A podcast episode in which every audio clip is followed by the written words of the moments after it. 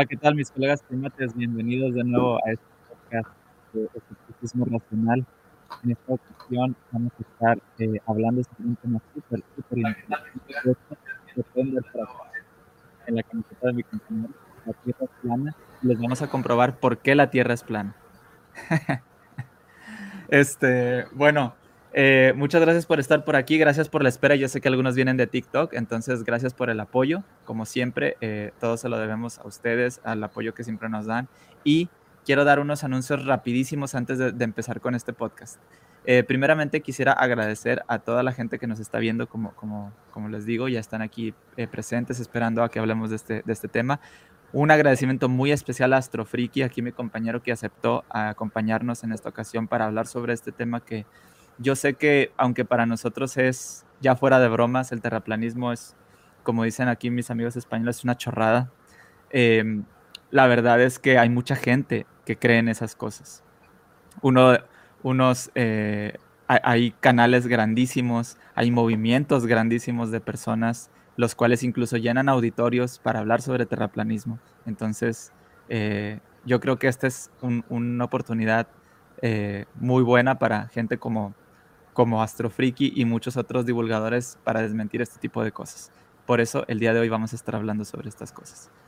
Un último agradecimiento rápidamente a Libres de Dioses, la página de, Facebook que siempre nos apoya con la difusión de este programa, eh, Escepticismo Racional, eh, las páginas de Armando Skitrowski, La Navaja de Hitchens y un abrazo muy grande a mi Archamuda, Juan, que es mi Patreon y unos eh, también, eh, también lo estamos transmitiendo este podcast desde, desde Twitch. Obviamente también un agradecimiento muy grande a los suscriptores de Twitch que siempre nos apoyan. Entonces, Astrofriki, ahora sí, preséntate para quien no te conozca. ¿Cómo estás, amigo? Buenos días, pues soy Astrofriki. Básicamente en mi canal hablo sobre astronáutica, un poco astronomía, el espacio en general y sobre el pensamiento crítico. ¿De acuerdo? Soy un ultra fan del pensamiento crítico, pienso que nos enseña lo que se debería a día de hoy. Y así que aprovecho para hablar de pensamiento crítico y desmontar temas de conspiración cuando, cuando tengo ocasión. Perfecto. ¿Quieres, eh, ¿quieres eh, eh, darte a conocer en tus redes sociales para que te vayan a buscar? Sí, claro, solo tenéis que buscar Astrofriki con este logo tan bonito que veis aquí. Y listo. Exactamente. Me tenéis un poco en todas las redes. Exactamente. Y, todas las redes están en la descripción de este video, en, el apartado de links de recomendación. Ahí lo pueden ir a ver para que lo chequen. Muy buenos los videos, de verdad, se los recomiendo bastante. Yo soy fan número uno de, Astrofriki, entonces para mí es un honor y una emoción tenerlo aquí en este, en este canal. Entonces, eh, bueno, ¿qué tal si, si empezamos con, con lo básico, no? Primero, ¿qué es el terraplanismo? Bueno, pues el terraplanismo es una teoría que surge, bueno, realmente no es una teoría, hablemoslo, digámoslo con propiedad, es una hipótesis, que dice que la Tierra en realidad sería plana y cubierta por una cúpula y muy probablemente creada por Dios. Eh, luego ya depende porque desgraciadamente como todo el terraplanismo tiene, tiene diferentes escuelas. En unas hay domo, en otras no hay domo, en unas es Dios quien la ha creado, en otras no. Eh, en una la Tierra básicamente flota en medio del espacio y el espacio es infinito, en otra forma parte de un mundo mucho más grande que no podemos ver gracias a un muro de hielo que rodea el mundo. Es complicado. Es complicado. Hay un montón de. Son un montón de gente, cada uno diciendo lo que quiere y pensando que todos los demás son espías de la NASA. Entonces. Pero, pero si, si te fijas, por ejemplo, ahorita, antes de estar aquí conectados, hablábamos sobre los argumentos que tiene un terraplanista, ¿no? Porque, porque alguien, un terraplanista bien preparado, te puede incluso hasta convencer. De hecho, por, esa es una de las razones por las cuales ha estado creciendo bastante este movimiento, porque tienen un poder de convencimiento. Eh, te iba a decir contraintuitivo porque, pero al revés, usan la intuición. Usan la intuición y ese es el problema. usan la intuición. Es que iba a decir contraintuitivo, pero, pero no, realmente es todo lo contrario. Eh, una de las cosas más básicas es, una vez escuché en un video que alguien decía, ¿por qué, ¿por qué se llama planeta? ¿no? Y el típico, típico, típico, palabra, ¿no? Y yo dije, esas, no, son, esas, son, esas, son, las chorradas de, ¿cómo se llama este? De Iru Landucci. Iru Landucci tiene una, una liada mental con el tema de los, de los idiomas y el origen de las palabras, que, yo a veces oigo sus vídeos y es como, wow, ¿qué? O sea, con el tema de planeta, por ejemplo, sabe el parte del concepto de que planeta y plano tienen la misma raíz. Y para nada, es decir, plano es una palabra griega y planeta, perdón, plano es una palabra latina y planeta es una palabra griega, que no tienen absolutamente nada que ver. Mm, no sé, es que, te, saca, cosas que no, no tienen el más mínimo sentido. Pero, sí. Hay que decir una cosa, y es que tenemos tendencia a creer que el terraplanismo básicamente son fanáticos religiosos o idiotas, o ambas. O ambas. Y hay que decir una cosa, hay que decir una cosa, es que no es el caso, no es el caso. O sea, el terraplanismo en realidad no deja de ser una creencia. Y tú puedes tener perfectamente a alguien extremadamente inteligente y que tenga una creencia. ¿Vale? El problema del terraplanismo no es un tema de inteligencia, es un tema de formación. Simplemente. Es un tema de no tener los conocimientos básicos sobre ciertos principios físicos o ciertas cosas que ocurren en la Tierra. Simplemente.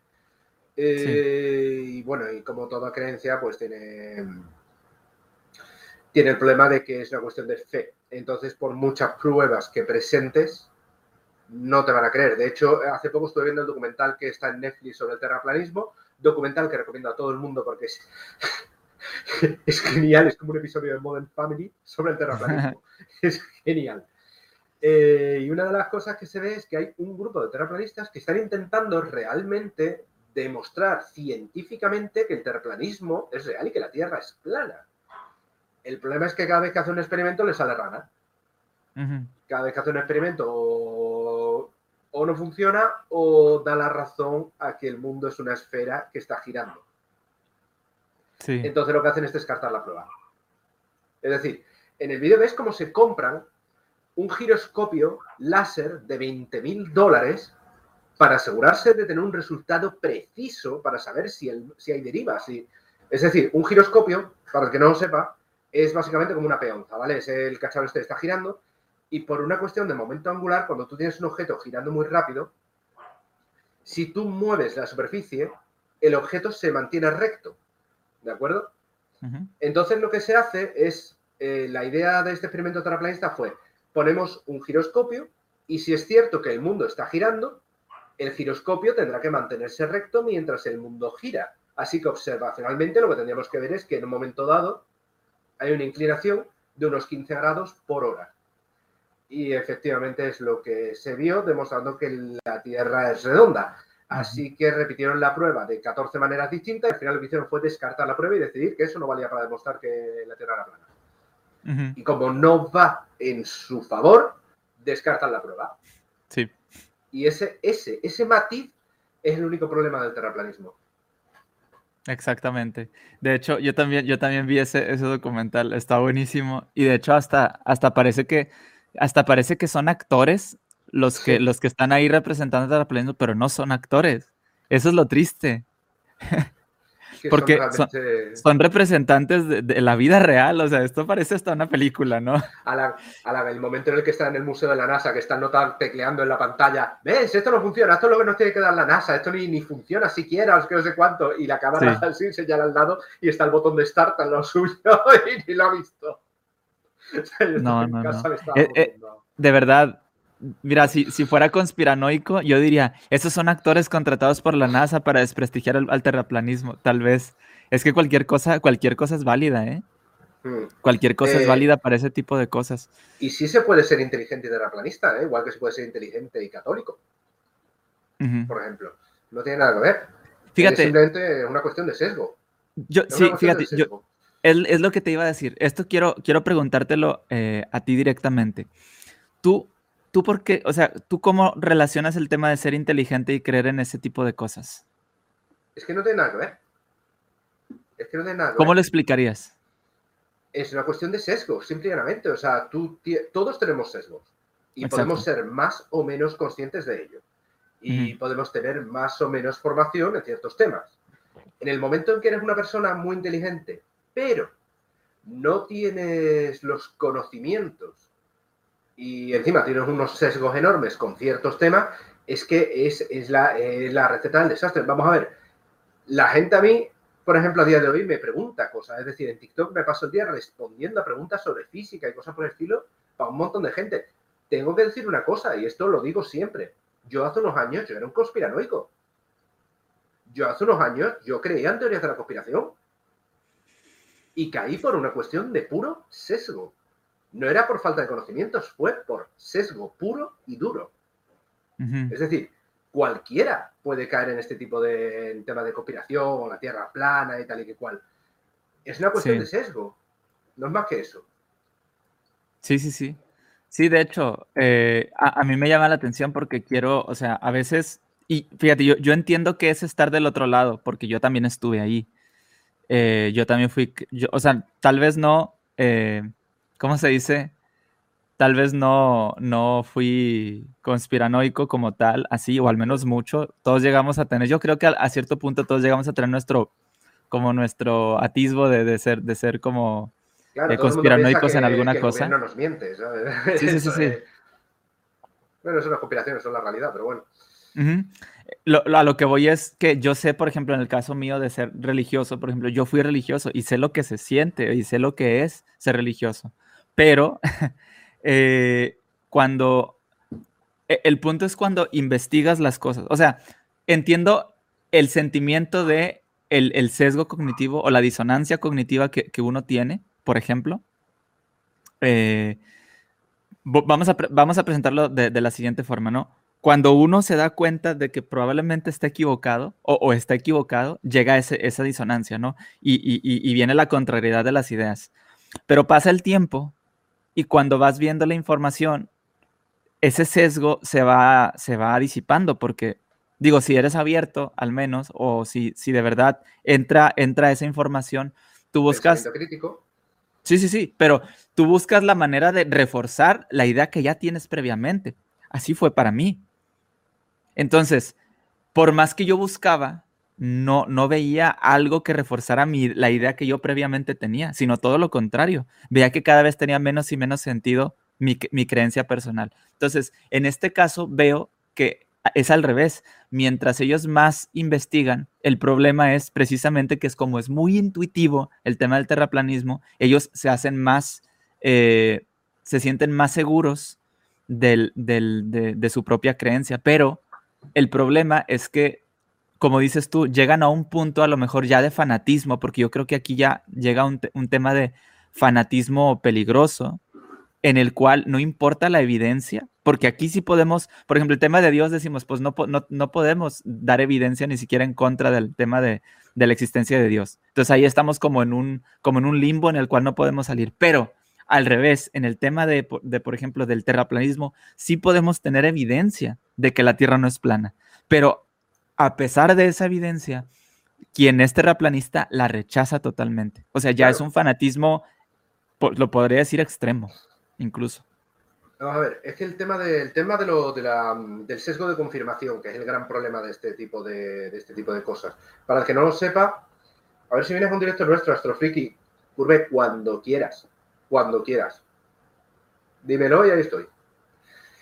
Eh, el problema del sesgo de confirmación es que básicamente es eh, lo que los ingleses llaman cherry picking, que es seleccionar las cosas. Tú tienes una serie de, informaciones que te llegan al día y ahora tú, tu cerebro va a decir, voy a elegir de creer y ver las informaciones que vayan de acuerdo con lo que yo creo.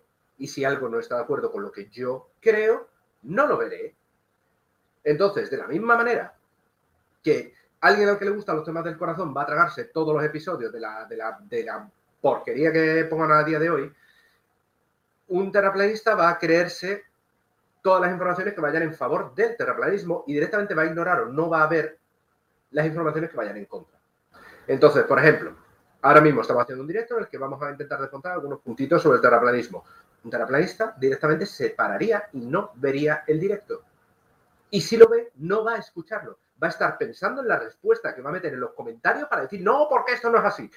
Y no va a reflexionar, no va a tener la mente abierta a recibir esa información y analizar esa información. Y ese, es el problema del sesgo de confirmación.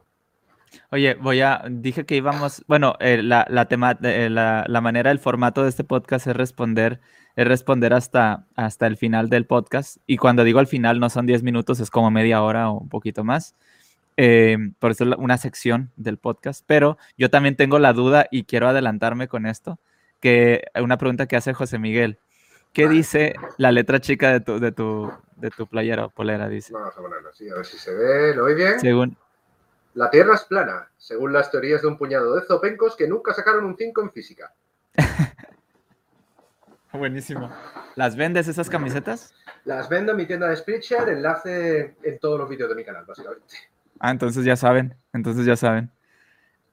Perfecto, muy bien. Eh, ahora sí, Bueno. digo, yo, yo tenía, yo tenía dudas con esa pregunta, por eso dije, voy, voy a... voy Hay a una, adelantar un hay, poquito. hay una pregunta que sí me gustaría responder porque va muy al hilo, ¿de acuerdo? Y es que SCSC pregunta por qué es intuitivo el terraplanismo.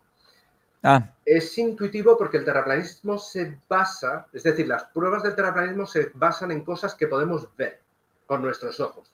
Es decir, tú estás, eh, estás en una playa, miras al océano y tú qué ves que es plano. Todo es plano. Tú lo ves y todo es plano. Pero es que es normal. El mundo es increíblemente grande. Es enorme. sí, Entonces, desde nuestro punto de vista, posados en lo alto de una esfera de un tamaño tan desproporcionado, es plana. Visualmente es plana. Pero eso no quiere decir que lo sea. ¿Vale? Sí. Todas las pruebas del terraplanismo se basan básicamente en eso. Es decir, no, porque yo cuando miro veo que es plana. Y sobre todo tienen muchos, muchos argumentos que podrían considerarse científicos, pero que en realidad no lo son. Por ejemplo, un argumento típico del terraplanismo es decir, si la Tierra es redonda, ¿por qué puedo ver un edificio que se encuentra a X kilómetros de aquí? Y efectivamente, miras el, miras la- el mapa, miras cualquier cosa y dices, vale, este edificio está a 50 kilómetros, así que debido a la curvatura de la Tierra, a ver, debido a la curvatura de la Tierra, yo no debería ver obje- no objeto que se encuentre aquí.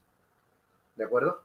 Por- eh, lo estoy exagerando mucho, pero básicamente, debido a este ángulo de aquí, yo no debería poder verlo. Eh, ¿Qué ocurre? Que lo que el terraplanismo olvida es que normalmente los edificios rara vez están al nivel del mar. Los edificios suelen estar encima de tierra. A veces pueden ser 2 metros, a veces pueden ser 50. Y si tú pones un edificio en lo alto de 50 metros de altura, lo vas a ver desde muchísimo más lejos. Y ese pequeño detallito se les olvida verificarlo sistemáticamente. Sistemáticamente. Por ejemplo. Pero, pero se les olvida o, o lo- o lo omiten. Ambas.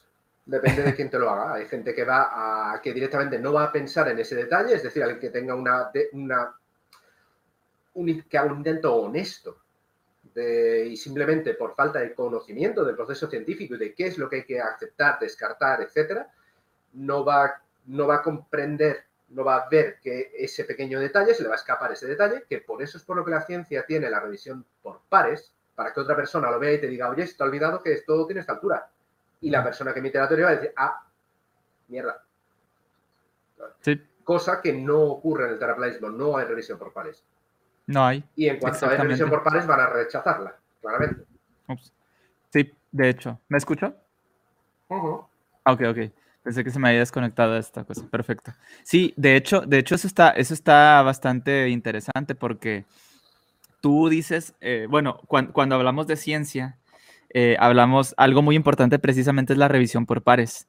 Y este, este tipo de, de- personajes sacan sus conclusiones y las toman como si fueran, no sé si te recuerdas una parte, y eso creo que sí te lo platiqué, no me acuerdo, pero hay, hay una, una parte de, ese, de ese documental en donde la, la chica, no me acuerdo cómo se llama ella, eh, dice, a veces me, me pongo a pensar si estas personas eh, no están sesgadas con su, con su mejor dicho, dijo, a veces me a pensar si, si, si yo no estoy sesgado como esas personas que, que creen que, el terraplan, que, la tierra, eh, que la Tierra no es plana. Y dice, no, deben, deben ser ellos, yo estoy bien. Co- como Claro. Skinner, ¿no? De los Simpson. No sé si re- recuerdas esa parte. Este, hay, hay, un, hay, una, hay una parte de, de, de los Simpson donde, donde, donde el, maestro, el profesor Skinner, o el director, perdón, Skinner, hace eso, diciendo, ¿serán los niños, será, será yo el que estoy equivocado? No, son los niños, ellos tienen la culpa. Haz de cuenta, es igualito y me dio bastante risa. De hecho, ahorita lo busco, a ver, a ver si lo encuentro por ahí, pero está, está bastante, bastante bueno. Entonces, ahora, y, mm, si, yo te, si yo te hago algunas, eh, algunas preguntas sobre, sobre el tema del terraplanismo. Eh, tú, tú, las, o sea, tú me las podrás responder así. Seguramente. Seguramente. Intenta, prueba. A ver si, o sea, teoría, o sea, pruebas del terraplanismo, pruebas del terraplanismo hay montones y maneras de desmentirlas todas. Ok. Ahorita estábamos hablando sobre, sobre el tema de la curva, pero, pero algo que, siempre van a, van a decir ellos es, pero por más que tú este, te vayas a, un, a un, avión o, te, eleves, nunca vas a ver la curva sobre, la Tierra. Incluso, incluso a veces usan, este tipo de, videos donde, se ve desde un punto muy alto y dicen, el, por el tema de, la curva, eh, ni siquiera se ve porque no importa qué qué tan arriba estés, siempre va a ser plana. Es una de las cosas que dicen. ¿Tú cómo le responderías eso? Eh, volvemos, a, que volvemos al mismo problema. Es decir, cuando tú coges el tamaño de la Tierra, que hablamos de una esfera y tiene 6.000 kilómetros, si tú te elevas 10 o 15 o 20, no, es que no te estás separando lo suficiente de la esfera. Es simplemente eso. Es que no te estás separando lo bastante de la esfera. Es decir, coge, vamos a ver, venga, va, esto va a ser, esto va a ser la Tierra, ¿vale? Esto coge la Tierra, si estos son 6.000 kilómetros y tú te levantas 10, ¿cuánto te estás separando?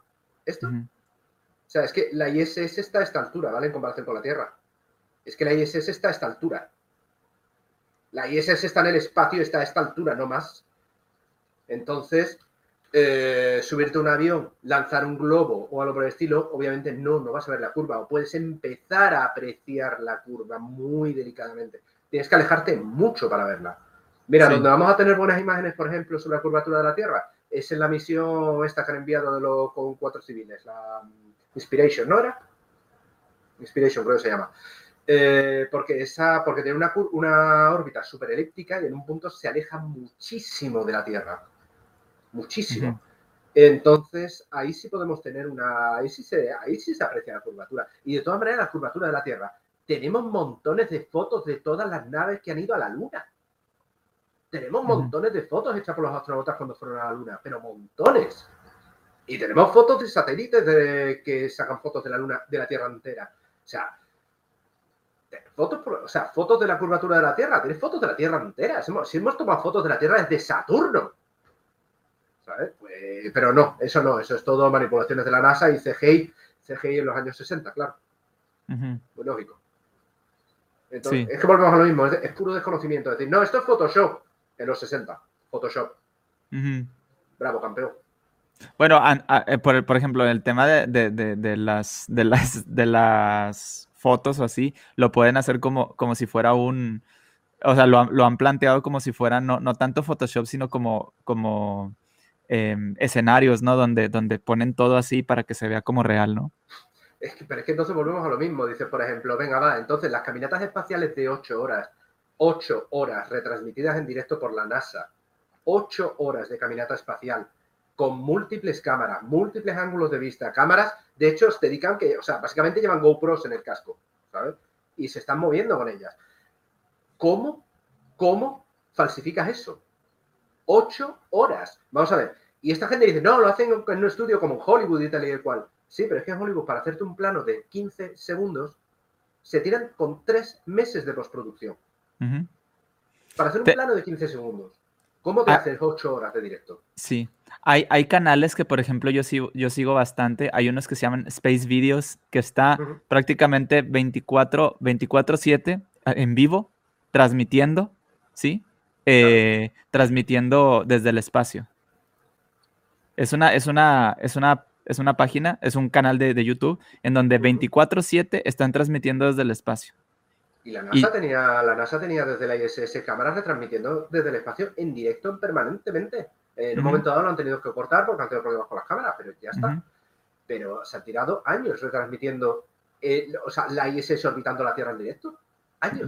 sí, pero de hecho la, NASA en este momento, o sea, la NASA en este momento transmite, transmite en vivo eh, de todo tipo de cosas, ¿no? O sea, ahorita está transmitiendo en vivo eh, la NASA, ahorita está transmitiendo en vivo otras, otras, este, eh, otros espacios donde te muestran fotos, videos desde el espacio, desde satélites. Y, de verdad hay una, hay una, como una resistencia a, querer, a querer aceptar, ¿no? Lo que, lo que ya es evidente, ¿no? Claro, es que es eso, es eh, buscarle, buscarle los tres pies al gato, que no, en un momento dado tienes que aceptar la realidad y no puedes pensar que todo está hecho por CGI. Y el problema, volvemos a lo, a lo de siempre, es el mismo problema de siempre, es falta de conocimiento. Si esta gente tuviera la más mínima idea, y hay algunos terraplanistas que deberían tener idea, porque Irulanducci se supone que es editor de, de, vídeo y tal y cual, o sea, el nota se supone es diseñador gráfico, no sé qué historia, deberías saber el trabajo que eso tiene detrás y el tiempo que tiene hacer ese tipo de cosas. Y probablemente ahora, lo sabe.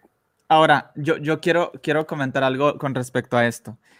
Imagínate todo este tema de la conspiración que hay en, en derredor del terraplanismo. Y no nada más terraplanismo, porque conspiraciones existen oh, bastantes. O sea, ahorita uno, uno de, de, de, mis, de mis videos más virales en, en, TikTok, no vamos a hablar de eso, simplemente para poner un ejemplo. Uno de mis videos más, más virales por las causas equivocadas en TikTok es uno de las vacunas. Tiene ya 250 mil vistas. Ajá. Y nada más es donde, donde sale una chica diciendo, nosotros somos la resistencia. Y yo les digo, no, ¡Oh, ustedes, qué grande! ustedes son el grupo de control, les dije. Me encanta, me encanta ese vídeo, es, crema, crema. No debería tener 200.000, debería tener un millón de vistas. Ese vídeo pues, es crema. Todos los días me llegan cientos o miles de, notificaciones con eso. Es mucho, es demasiado. Este, y está creciendo mucho, pero la mayor parte de los comentarios, no de los likes, porque sí tiene muchos likes, pero la mayor parte de los comentarios es de gente diciendo, sí, yo no me vacuno, sí, yo esto y el otro, pero hay, hay una resistencia, pero me dio mucha risa algunos comentarios que decían resistencia a que a la inteligencia, ¿o qué? o sea, me daba más, risa algunas cosas que decían ahí, pero hay tantas conspiraciones que existen en el mundo una, la, el terraplanismo es una de ellas, y, te pones a pensar, por ejemplo, vamos a centrarnos en el terraplanismo. Dice, dicen ellos, ok, eh, la NASA es mentirosa, la NASA nos miente, la NASA es, o sea, hay tantas eh, organizaciones y empresas incluso, y países enteros que están investigando el espacio, incluso unas que no están de acuerdo con otras. Imagínate el logro y la victoria que habría, que tendría China o, por ejemplo, o, Rusia al desmentir a la NASA. Claro, pero es que, no tiene, es que no tiene el más mínimo sentido. Es que no tiene. Además, mira, ¿quién fue el primero en llegar al espacio? Fue Rusia. De Rusia. Fue Rusia cuando lanzó el Sputnik. También fueron los primeros en enviar un ser vivo al espacio. Fueron los primeros en poner un hombre en, en el espacio.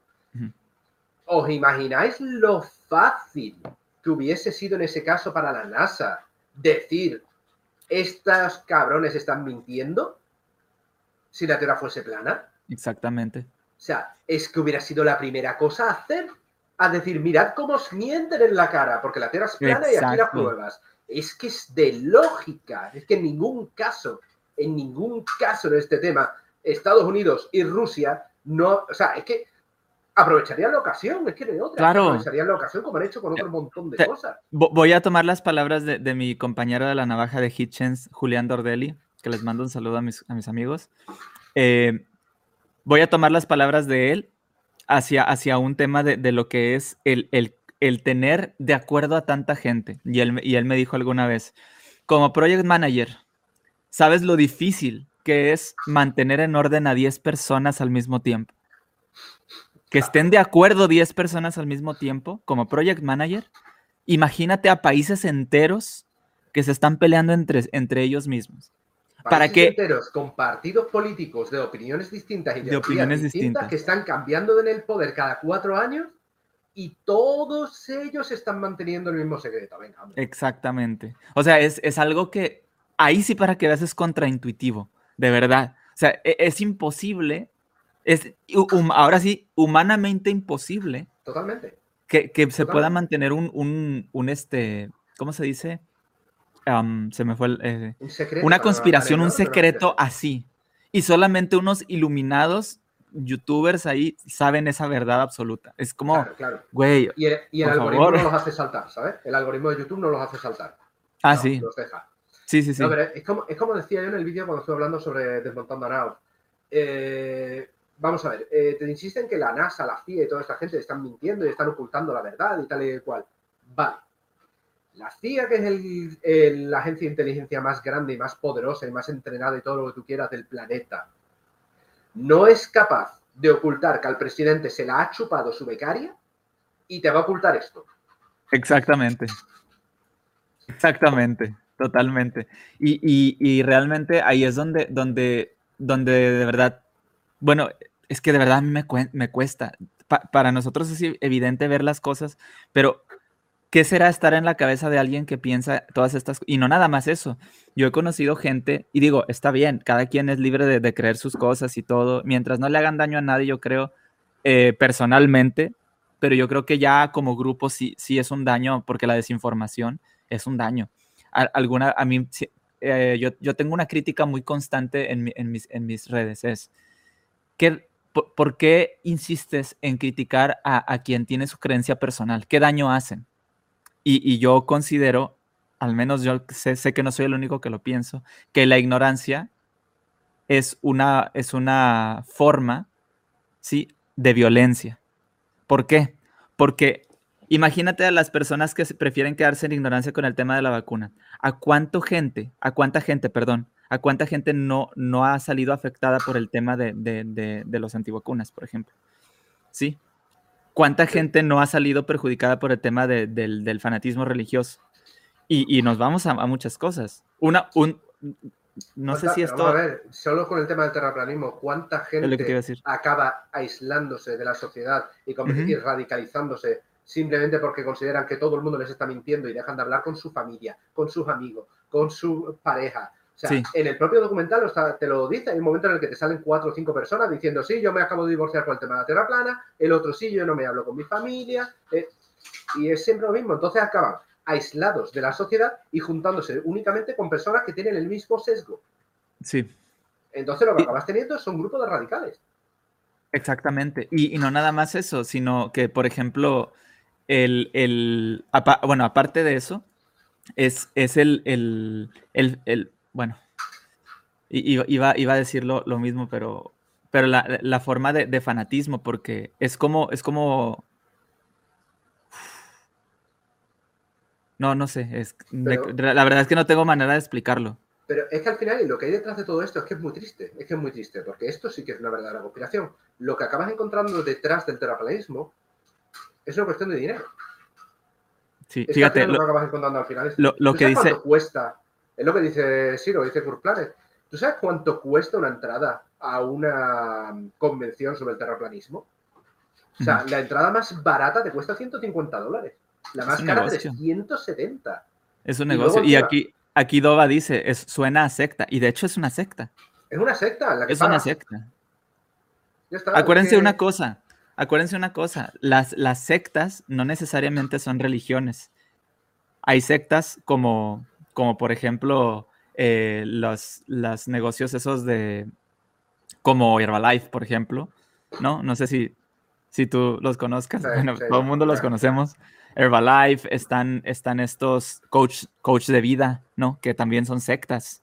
No necesariamente tienes a un dios, pero tienes a un líder. Les, les recomiendo que lean el modelo Byte. Es B-I T-E, byte, así como mordida en inglés, ¿no? Y ahí les van a dar las características de lo que es una secta y prácticamente si ustedes, si ustedes comparan eh, las características de la secta con, con cómo son las organizaciones de terraplanistas, prácticamente es lo mismo. Prácticamente es lo mismo. Y es bastante peligroso bastante peligroso. Yo por eso en, en, esta, en, este, en estos temas, eh, como, como, como te decía, a mí me preguntan, ¿por qué estás criticando a la gente que tiene? Es que realmente es peligroso y necesitamos combatir con, con el razonamiento, con el escepticismo, ¿sí? Con, con dándole, dándole voz a, los divulgadores de ciencia, porque ellos son los que nos pueden informar sobre estas cosas. La, lo bonito de la divulgación de la ciencia es que se explica cómo hacerla, o sea, cómo se explican cosas básicas de una manera muy bonita, muy, muy ilustrativa, ¿no? Y eso hace que personas que están interesados en, en ser científicos, porque una cosa es ser divulgador y otra cosa es ser científico, que yo sepa. Que no tiene nada que ver.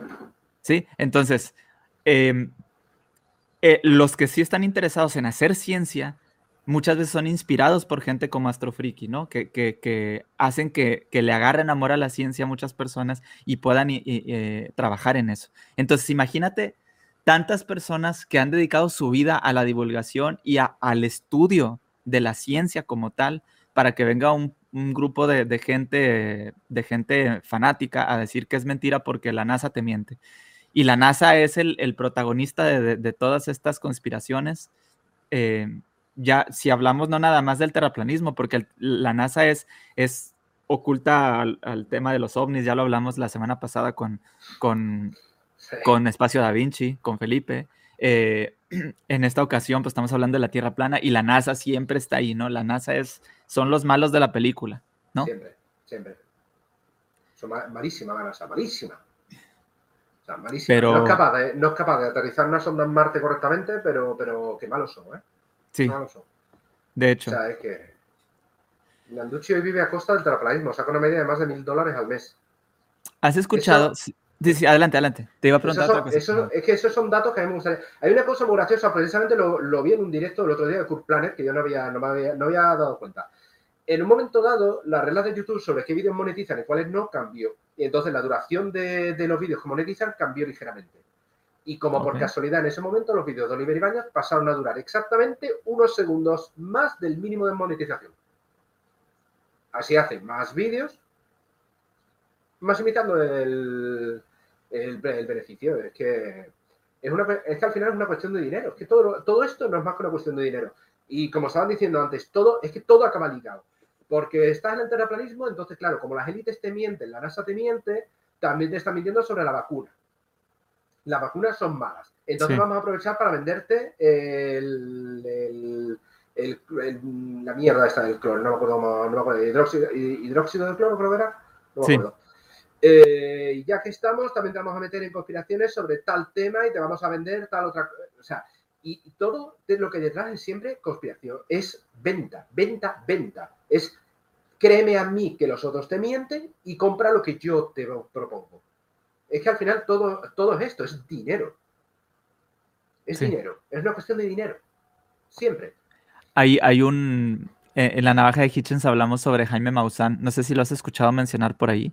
Jaime Maussan, no, no me suena. Jaime Maussan es un, es un periodista, eh, se hizo muy famoso por, por ser conspiranoico, pero de los extraterrestres, ¿no?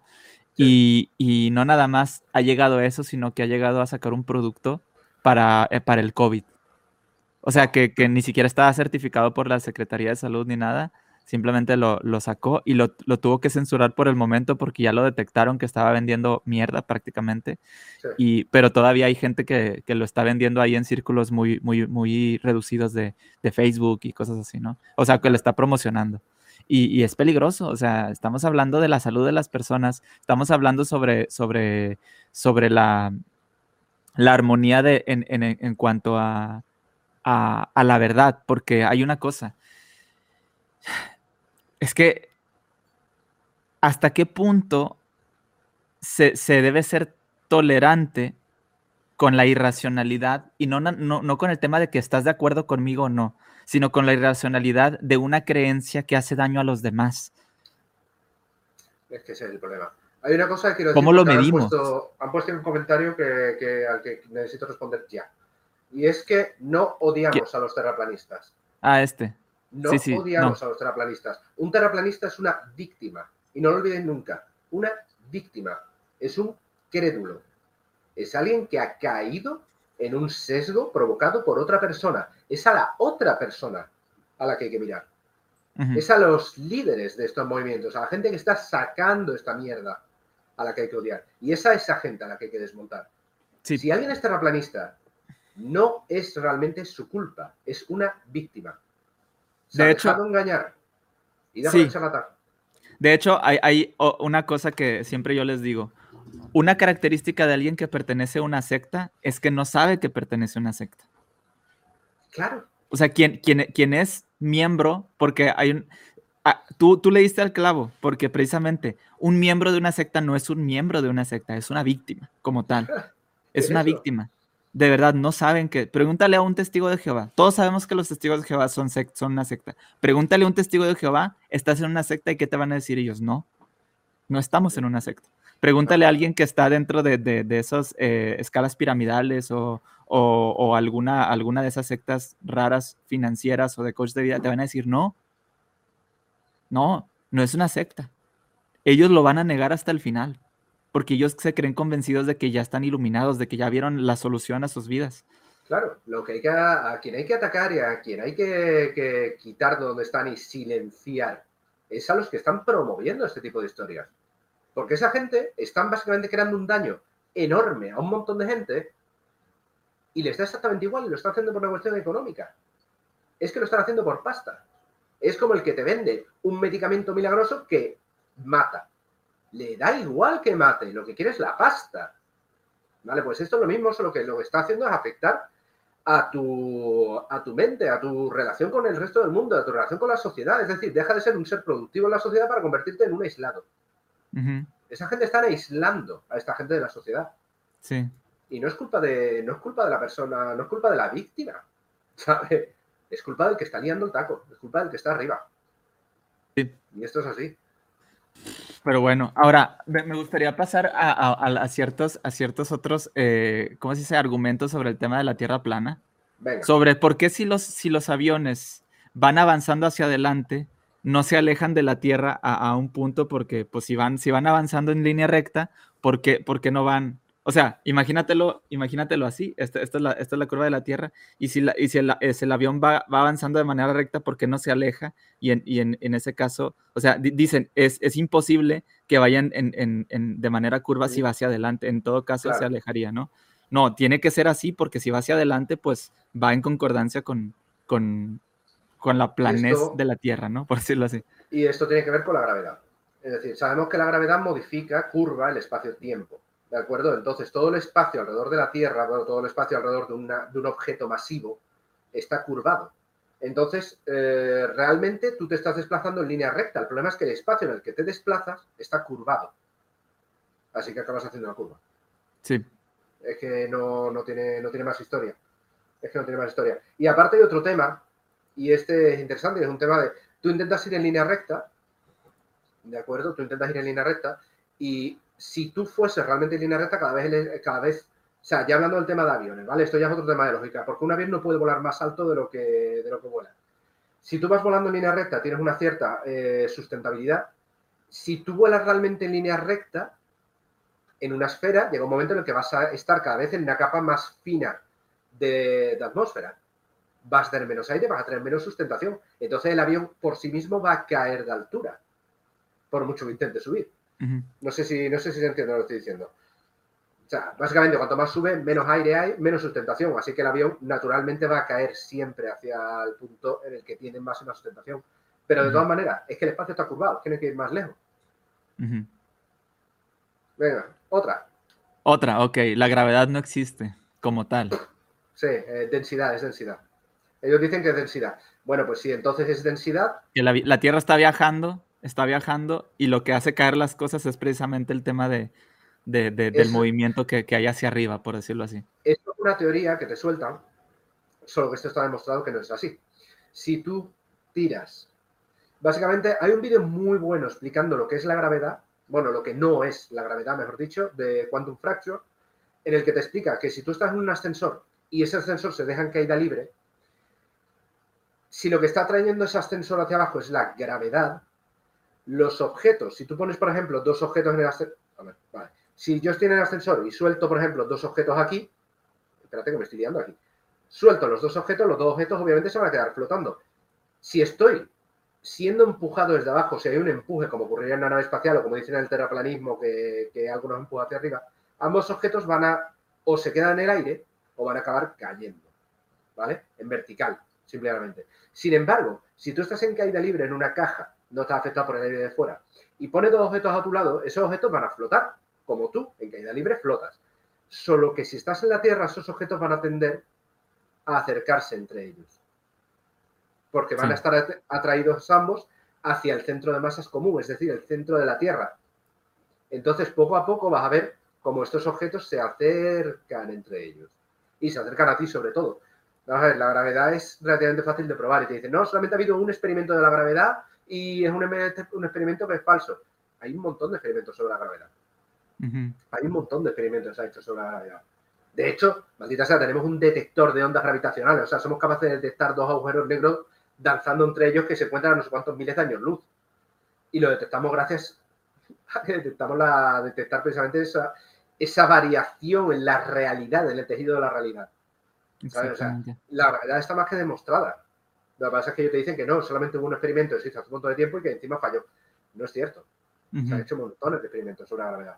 Y de todas maneras hay otra teoría, porque está la del empuje, como tú dices, y hay otra que te dicen que no, que el espacio en realidad eh, que no es gravedad, es densidad. Que como estamos en un fluido, esto es una cuestión de densidad. Los más pesados bajan y los más ligeros suben. ¿Vale? ¿Qué pasa cuando metes un objeto en una cámara de vacío? Ahí no hay gravedad. O sea, ahí no hay densidad. Y el objeto cae. Exactamente. Ahora, ¿qué tal, qué tal el, argumento del límite de la Tierra, el muro de hielo? Ostras, ese es buenísimo. Vamos a ver. Se supone, se supone que alrededor de la Tierra hay un muro de hielo enorme y que ese muro de hielo además está vigilado por militares pagados por la élite para que no descubramos la verdad y para que no vayamos más allá, ¿de acuerdo? Y ahora viene la pregunta, ese muro de hielo, ¿cuántos miles de kilómetros tiene? O sea, es que no me acuerdo ahora mismo del cálculo exacto, pero, pero es una barbaridad. Entonces, digamos que tú tienes que vigilar ese muro y que vas a poner puestos de vigilancia cada X kilómetros, vamos a decir que 10 kilómetros, cada 10 kilómetros un puesto de vigilancia, ya como vigilancia es una porquería, pero ahora un puesto de vigilancia cada 10 kilómetros con un mínimo de 3 personas para vigilarlo 24 horas al día, tienen que coger vacaciones, así que necesitas 6 personas en total, mínimo.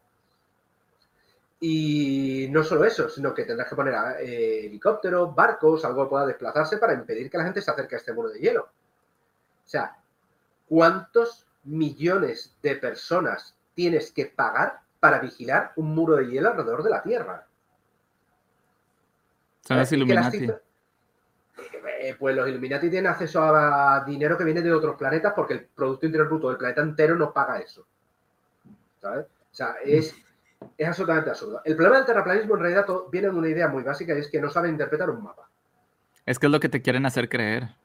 Es que no saben interpretar un mapa. Tú un mapa eh, o sea, tú coges un mapa de la Tierra, un mapa tal y como lo representamos normalmente. Ah, ese es el problema, porque el mapa no es así. El mapa es distinto, el, mapa es plano. No, pero es que su mapa es correcto. Es que el mapa de la Tierra plana es correcto, desde cierto punto de vista, como todos los mapas. Ningún mapa es perfecto. Cuando tú intentas representar una esfera en un plano, que es lo que hacemos con un mapa, tienes el problema de que hay deformación, siempre hay deformación. Entonces, en función de lo que tú quieras representar en ese mapa y cuál es tu interés, eh, lo que tú quieras mostrar específicamente en ese mapa, por ejemplo, si queremos hacer un mapa de Europa, vamos a usar una perspectiva desde el Ecuador y vamos a estirar el mundo con respecto al Ecuador. ¿De acuerdo? Si quieres hacer un mapa vas, eh, que te mida el polo norte o el polo sur o necesitas la parte de Canadá, de Canadá, Escandinavia y tal, a lo mejor te interesa más un mapa basado desde una perspectiva polar. Entonces, básicamente abres el mundo como si fuera una naranja, joder, abres el mundo como si fuera una naranja desde el centro, ¿de acuerdo? Y ese es el mapa de la Tierra, de la tierra plana, en realidad. Simplemente es el mapa del mundo abierto por el polo sur como si fuera una naranja, así. Y luego lo que haces es estirar para rellenar los huecos. Entonces, su mapa es correcto. El mundo es así representado en un papel, el mundo es así, visto desde el, desde el Polo Norte. Pero es una representación, no es más que eso, y ellos lo consideran que no, que ese es el mundo tal y como es realmente. Pues sí. está, complicado. Interpretaciones de mapa, o sea, mete de, mete de iros a Google y meter eh, eh, perspectiva de mapa mundi. Eso creo que hay que meter, no me exactamente cuál es la búsqueda que hay que hacer pero tenéis por lo menos 20 o 30 perspectivas distintas desde las que se puede medir el mundo y de tipos de planos que se hacen todos los días en función de lo que tú quieras representar. O sea, tú necesitas que una zona del mundo sea exacta. ¿De acuerdo? Entonces, la perspectiva de tu plano se va a basar en ese punto. Y vas a coger la perspectiva que más te interesa para que el punto que quieras representar sea exacto. Y el resto, bueno, si se deforma, pues ya está. Mira, ahí está. Gracias. Gracias, a ver, Sebastián. Proyección azimutal equidistante. Miramos desde el polo norte y desplegamos hacia arriba. Exactamente. Ahí está, eso es lo que hay que buscar, proyecciones. Necesitáis proyecciones de, de la Tierra. Y ahí veis la cantidad de mapas que hay. O sea, hay un montón de mapas distintos. El de la Tierra plana solo es uno de ellos. Sí. Quiero hacer un paréntesis muy pequeñito para mandar un saludo aquí a Mariana, Astrofísica para ti, Sí. que anda por aquí, ya la vi que está, que está comentando. Y quiero aprovechar también para, para, para lanzar una invitación, tanto a Ast- Astrofriki como a Espacio Da Vinci y Mariana, un día juntarnos todos y hablar sobre, sobre cualquier tipo de conspiración, ya no nomás la Tierra plana ni los ovnis, todo, todo este tipo de conspiraciones que hay alrededor de, del espacio, de la Tierra plana y todas esas cosas, preguntas incluso que, que nos puedan hacer en, en, en lo- la, gente de, lo- de- los comentarios o algunas dudas que tengan que, que se puedan resolver y que me puedan acompañar al mismo tiempo, para que pueda acompañarnos Mariana junto con, con ustedes. Ya le había comentado a- a Espacio Da Vinci, él me había dicho que, que sí, nada más faltan ustedes dos. Además, el muro de hielo tiene otro problema muy básico. Si es cierto que la Tierra es plana y que hay un muro de hielo, los argentinos deberían poder verlo, ¿no? Y Australia no existe. Y Australia no existe. Es que los australianos y los argentinos deberían saber que hay un muro de hielo porque lo podrían ver, están al lado. Podrían verlo. Exactamente. Sí, ahorita, ahorita solamente... Ok, ok. Así que. Chile no existe, eh, los Chile no existe. todos los argentinos están metidos en la conspiración. Wikiseba. Wikiseba es, es este, es, es extraterrestre para que sepan. Y no yo soy un masón. Yo soy un masón, Eh, por y- cierto. y tú ¿eh? eres más, exactamente, sí. Me han tratado de masón. Entonces, bueno, ya saben. Eh, bueno, a ver, está- estaba, mientras, mientras decías aquellas cosas, yo esta- estaba pensando, Sí. ¿cómo? Es que, bueno, esto ya ni siquiera, esto ya ni siquiera es como preguntar por qué. Piensan que la Tierra es plana, pero ven a los demás planetas esféricos. No, Y- porque son proyecciones de la bóveda celeste. Claro, claro. Como hay un domo, como hay un domo que nos cubre, las estrellas básicamente están pintadas. ¿Sabes? Y el hecho de que las estrellas giren en sentidos distintos en las dos, desde nuestro punto de vista, en, en ambos hemisferios, eso son cosas que pasan, ¿sabes? De hecho, tengo un vídeo en TikTok explicando eso, explicando cómo gira el mundo y por qué vemos el cielo girar en direcciones distintas en cada, en cada, en cada hemisferio. Pero según el terraplanismo, eso no es así. Sí. Oye, una cosa, ya aceptó Mariana. Dijo que le encantaría, así que ya. Pues genial. Ya está. Ahora, eh, ¿te, te acuerdas de la película de, de- de los de, del Rey León, donde, donde dice, donde está Timón y Pumba viendo al cielo y dice, ¿qué serán esas, esas cosas de arriba? Y dice, y dice Sí. Timón, son luciérnagas, luciérnagas que se quedaron pegadas en esa, cor- en esa cosa negra y azul de arriba, dice. Sí. Bueno, imagino a los terraplanistas res- respondiendo eso. ¿no? Y hay otro argumento muy típico que te sueltan mucho y es que, mira, cuando coges una estrella e intentas grabarla de cerca, lo que acabas viendo es una especie de masa energética y te dan una explicación magufa, ¿sabes? Sobre energía y proyecciones y tal y que cual, que no tienen, no tienen el mismo sentido, pero que, claro, eh, la pseudociencia lo que tiene es que parece ciencia. Entonces, lo que ocurre con esto, esto eh, es un tema, de, es un tema de limitación de capacidades de una cámara, no tiene más. Es decir, tú tienes una cámara que tiene X megapíxeles. Eso quiere decir que básicamente su sensor es un- una zona, una cuadrícula, en el que los fotones impactan en diferentes puntos. Y esos puntos detectan la luz. Cuantos más puntos tienes, más megapíxeles tiene tu cámara. Sí. Entonces, cuando tú aplicas zoom con una cámara, lo estás aplicando un zoom digital. Es decir, vas a coger de toda tu cuadrícula, que sería esta, vas a coger una zona muy chiquitita que hay aquí y vas a coger, vas a hacer que toda tu imagen se centre en ese punto. Eso quiere decir que todo lo demás no lo estás usando. Estás usando realmente una parte muy pequeñita de todos los píxeles de tu cámara. Entonces pasas de repente de tener una cámara de 5 megapíxeles a una cámara de un megapíxel o menos. Y cuando más tú haces, más se exagera esto. Y ahora hay un segundo problema, es que la cámara tiene un software que va a intentar identificar lo que está viendo y darle sentido. ¿De acuerdo? Sí. Funciona muy bien cuando tienes una foto completa, pero cuando estás intentando hacer un zoom de una zona muy pequeñita del cielo, donde tienes una fuente de luz extremadamente débil que envía muy pocos fotones a la cámara, la cámara hace lo que puede por interpretar lo que está viendo. Sí. y lo que está viendo es que tiene cuatro píxeles en los que hay luz impactando de manera extraña y él intenta identificar lo que está viendo con esa eh, lo que está viendo. Entonces lo que tú estás viendo es mm, la representación de lo que la cámara cree que está viendo. Pero es básicamente un error de algoritmo, es que no tiene más. Pero no, eso es prueba de que, de que, son luminarias energéticas, pintadas, no sé qué historia rara. Sí. Pero bueno, este estaba, te digo, estaba pensando porque realmente no, no, veo muchas, muchas em, como argumentos. Digo yo, al menos desde mi perspectiva, yo no veo argumentos muy, muy importantes que te convenzan, así como tal, o sea, es... No, no, no los hay, porque no tienen grandes argumentos, lo que tienen son muchos argumentos. Entonces el terraplanismo se basa en la técnica del del miloja argumentativo. Es decir, te lanzo un argumento, antes de que te dé tiempo a pensar, a reflexionar o a darle la vuelta a ese argumento, te lanzo otro. Entonces te pones a pensar en este nuevo y te lanzo otro, te pones a pensar en este nuevo, te lanzo otro, te pones a pensar en este nuevo. Llega un momento que tienes tantas cosas delante de ti que tu cerebro directamente sobrecarga. Tu cerebro sobrecarga y se dice, pues debe ser verdad. Debe ser verdad. Si hay tanto argumento, debe ser verdad. Y ya está. Y no, no reflexiona más allá. Pero si tú en tu casa tranquilamente y con tiempo te coges todos estos argumentos y los desgranas uno por uno, te das cuenta del error. ¿Vale? Esto básicamente es bombardeo. Bombardeo de información hasta que satures. En eso consiste la teoría de conspiración. Bombardearte de información y hacerte y lanzarte un montón de preguntas y que tú tengas que pensar esa pregunta mientras te hacen una nueva pregunta. Es saturar. Es saturación.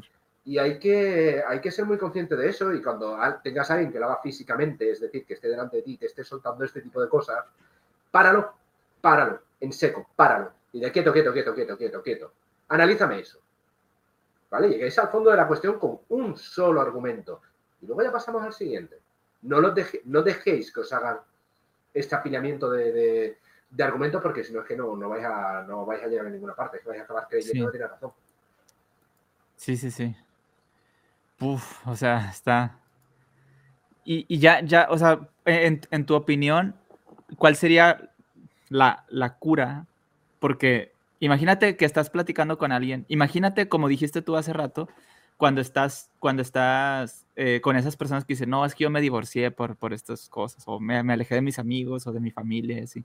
Si tú, si tú tuvieras un ser querido que está con esas, con esas ideas, ¿tú qué harías? O lo aceptas, es que, es que no, vamos a ver, no hay, para esto no hay solución. Es la persona misma la que tiene que tener el de clic de, para salir de este tipo de historia, porque no deja de ser una creencia, entonces depende puramente y meramente de ti. Eh, afrontarlo no sirve de nada. No sirve de nada.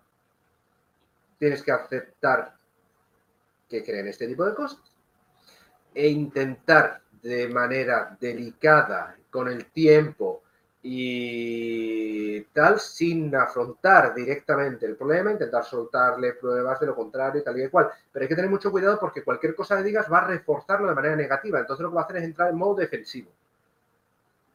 ¿Vale? Entonces ya es diciendo, porque entonces ya está defendiendo su creencia. Y una persona que está defendiendo su creencia es extremadamente, es que, es que se cierra en banda ante todo lo que venga de fuera, de cualquier otro estímulo. Y refuerzas aún más este sesgo de confirmación. Entonces es extremadamente complicado. La única solución realmente, o sea, la única manera de cortar esto de raíz es la vacunación. Es evitar la infección de este tipo de... Eh, porque no deja más que una, una infección mm, psicológica. ¿De acuerdo? La única manera es divulgación. Me gustó mucho la, esa, explicación que dijiste la, vez pasada y que lo, que lo acabas de comentar, el tema de la vacunación. Claro, es que, vamos a ver, para no creer en este tipo de teoría, lo que necesitas es información. No hay más. Es información. Así que la única solución es tener información antes de que esto vaya a ocurrir. Saber, por ejemplo, que el terraplanismo es mentira por esto, por esto, por esto, por esto, por esto y por esto. Saber que cuidado con la gente que te promueve el terraplanismo porque resulta que se están forrando con esto, con esto, con esto y con esto. Es, es eso, es que se den cuenta que la gente sepa de antemano que están enfrente de un estafador o están enfrente de algo totalmente falso. Eh, y es importante que la gente lo sepa. Si la gente lo sabe, no van a caer en esta historia. Teorías, no estoy de acuerdo que son teorías. No, no son teorías. Se le, dice teoría, es lo que dijo justo al principio. La teoría de la Tierra plana, no, la hipótesis de la Tierra plana.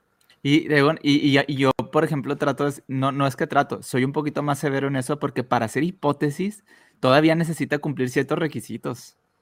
No es nada más así como... Claro. Sí, es que eso, sí, pero no vamos a llamarlo tampoco elucubraciones, ¿sabes? Que, que, lo, que, lo que son realmente. Pues yo, para mí son suposiciones nada más. Hmm. Para pero mí. suposiciones de la conspiración son peor que teoría de la conspiración. Ah, bueno, eso sí. eh,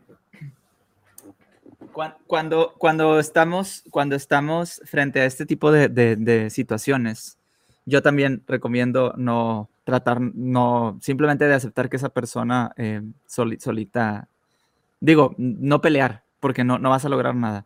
Son creencias, recuérdenlo bien, son creencias. Y este tipo de cosas que, pasan cuando, cuando, te digo, yo he, platicado con gente, he tenido esa oportunidad de conocer gente que creen esas cosas, personas muy queridas mías, eh, que creen en todas esas conspiraciones. Incluso hay gente que cree en varias conspiraciones al mismo tiempo. Tierra plana, los extraterrestres, la Biblia, porque también la Biblia es una conspiración. Le, hice un video que, acabo de subir el día de hoy en, en TikTok donde, donde digo, qué difícil es ser conspiranoico y o religioso, en donde siempre te dicen, el tiempo me dará la razón, un día vas a ver que yo tengo la razón. Y siempre es lo mismo. ¿Qué pasa con, la Biblia apocalíptica? Ya estamos en los últimos, desde hace miles de años, estamos en los últimos días. Siempre, siempre estamos en los últimos Siempre estamos en los últimos días, siempre. Bueno, casi dos mil años estamos en los últimos días, ¿no? Este, y, es así, y no, y, ese, ese, ese pensamiento apocalíptico, ¿cuánto tiene el movimiento antivacunas? ¿Cuánto tiene esto del terraplanismo? Que relativamente es es nuevo popularmente, pero la creencia de la Tierra plana, digo, popularmente en, estas teorías modernas, porque antes se pensaba que la Tierra era, era, plana y que la Tierra era el centro del universo y que todo, y todo el Sol y la Luna y, las estrellas giraban alrededor de la Tierra. O sea, ese tipo de creencias se basan en eso, en creencias y en la intuición propia, que es nuestra percepción, nuestros sentidos. Pero lo bonito de la ciencia es que podemos usar herramientas que nos permiten ver más allá de nuestros propios sentidos. Por ejemplo, ahorita lo que estamos haciendo, nos estamos viendo gracias a algo que nosotros no podemos captar, señales que nosotros no podemos captar, que las hacemos mediante, mediante tecnología, y eso nos permite estar aquí. Eso es lo bonito de la ciencia, eso es lo bonito de informarse, eso es lo bonito de basarnos en cosas reales y poner los pies sobre la tierra. Entonces, eh, tampoco hay que ser arrogantes nosotros al decir, al, tratar mal a quien, a quien no cree, a quien cree en esas cosas. Yo creo, o al menos yo considero, no sé si tú estás de acuerdo, digo yo creo que sí, que, todas las personas que, creen en este tipo de, de situaciones, cuando te platican eso, lo hacen porque a lo mejor quieren hacerte un bien, no hay que, no hay que tratarlos mal y simplemente decirles, ok, está bien, pero mira, no has pensado en esto, no has pensado en aquello, no has pensado en, o, recomendarle algún video por ahí y, ya, pero no pelear, no peleen, al menos cuando son seres queridos que, que están platicando con ustedes, ¿por qué? Porque se va a dividir la familia, es normal, se va a dividir, se van a alejar de ti, se van a aislar más y, va a ser peor todavía. Hay una técnica muy buena ahora que lo dices, hay una técnica muy buena que es interesarse es interesarse y hacer preguntas. Hacerle preguntas, o sea, llevarlo de manera, en plan, totalmente inocente, llevarlo al punto en el que él mismo se dé cuenta de que lo que está diciendo no tiene sentido. Haciendo preguntas. No, porque la Tierra es plana, porque tal. Ah, que es plana, hostia, vale. Pero claro, claro. Y cuéntame cómo funciona el tema del Sol y tal. ¿Y esto cómo sería? Y entonces, bueno, pero yo he visto eclipses, yo los he visto, ¿no? Y tú también, tú también los has visto. ¿Cómo funciona un eclipse? Y esto, y tal. Y lo vas llevando y vas haciendo preguntas. preguntas ah, los eclipses, lo de los eclipses, está buenísimo también. Le vas haciendo preguntas a hierro hasta llevarlo a un punto en el que se dé cuenta de que no, de que no tiene argumentos o llevarlo a un punto cíclico en el que él diga, claro, espérate, que esto no tiene sentido. ¿Sabes qué estoy pensando? ¿Sabes? O sea, básicamente hay que sembrar la duda en su cerebro utilizando preguntas. Sí, sí. ¿Sabes cuál es el, problema? Yo creo que tenemos la, mayor, la mayoría. Es que también muchos de nosotros, y yo me incluyo, no sabemos mucho del tema. Entonces, cuando, es un poco más difícil para el humano común, por decirlo así, el ciudadano común, que no sabemos tanto del tema, preguntarles cosas correctas porque, porque no estamos metidos en esos temas así como tal. Entonces, en muchas ocasiones sí sería, o sea, si estamos si estamos interesados al menos en estos temas un poquito, eh, tratar de, buscar al menos la información más, eh, más sencilla posible y hacer las preguntas correctas. ¿Cómo explicas esto? ¿Cómo explicas aquello? Como dices tú, incluso usar esa misma técnica de hacer muchas preguntas para que, para, que saturar y, obviamente no, no, de, no de manera eh, con malas intenciones, sino que todas esas preguntas lo hagan como que creen esa disonancia, porque te digo, una cosa, el primer paso para salir de un engaño es la disonancia cognitiva. Totalmente. ¿Qué dices? Es que está en disonancia y se pone terco y hasta violento. Es normal. Cuando viene la disonancia, quiere decir que algo le está haciendo un cortocircuito allá adentro. ¿Sí? Porque no, no le quedan claras las cosas. Y, hay temas muy fuertes los cuales me, ha tenido, me, he tenido que debatir en, mis espacios y tú has estado ahí, en donde la gente tiene que justificar cosas que seguramente ellos no harían en su vida privada, pero lo tienen que justificar porque es su creencia. Claro. Vieras que, y eso lo platicaba con, con, con Crítico Mega la vez pasada,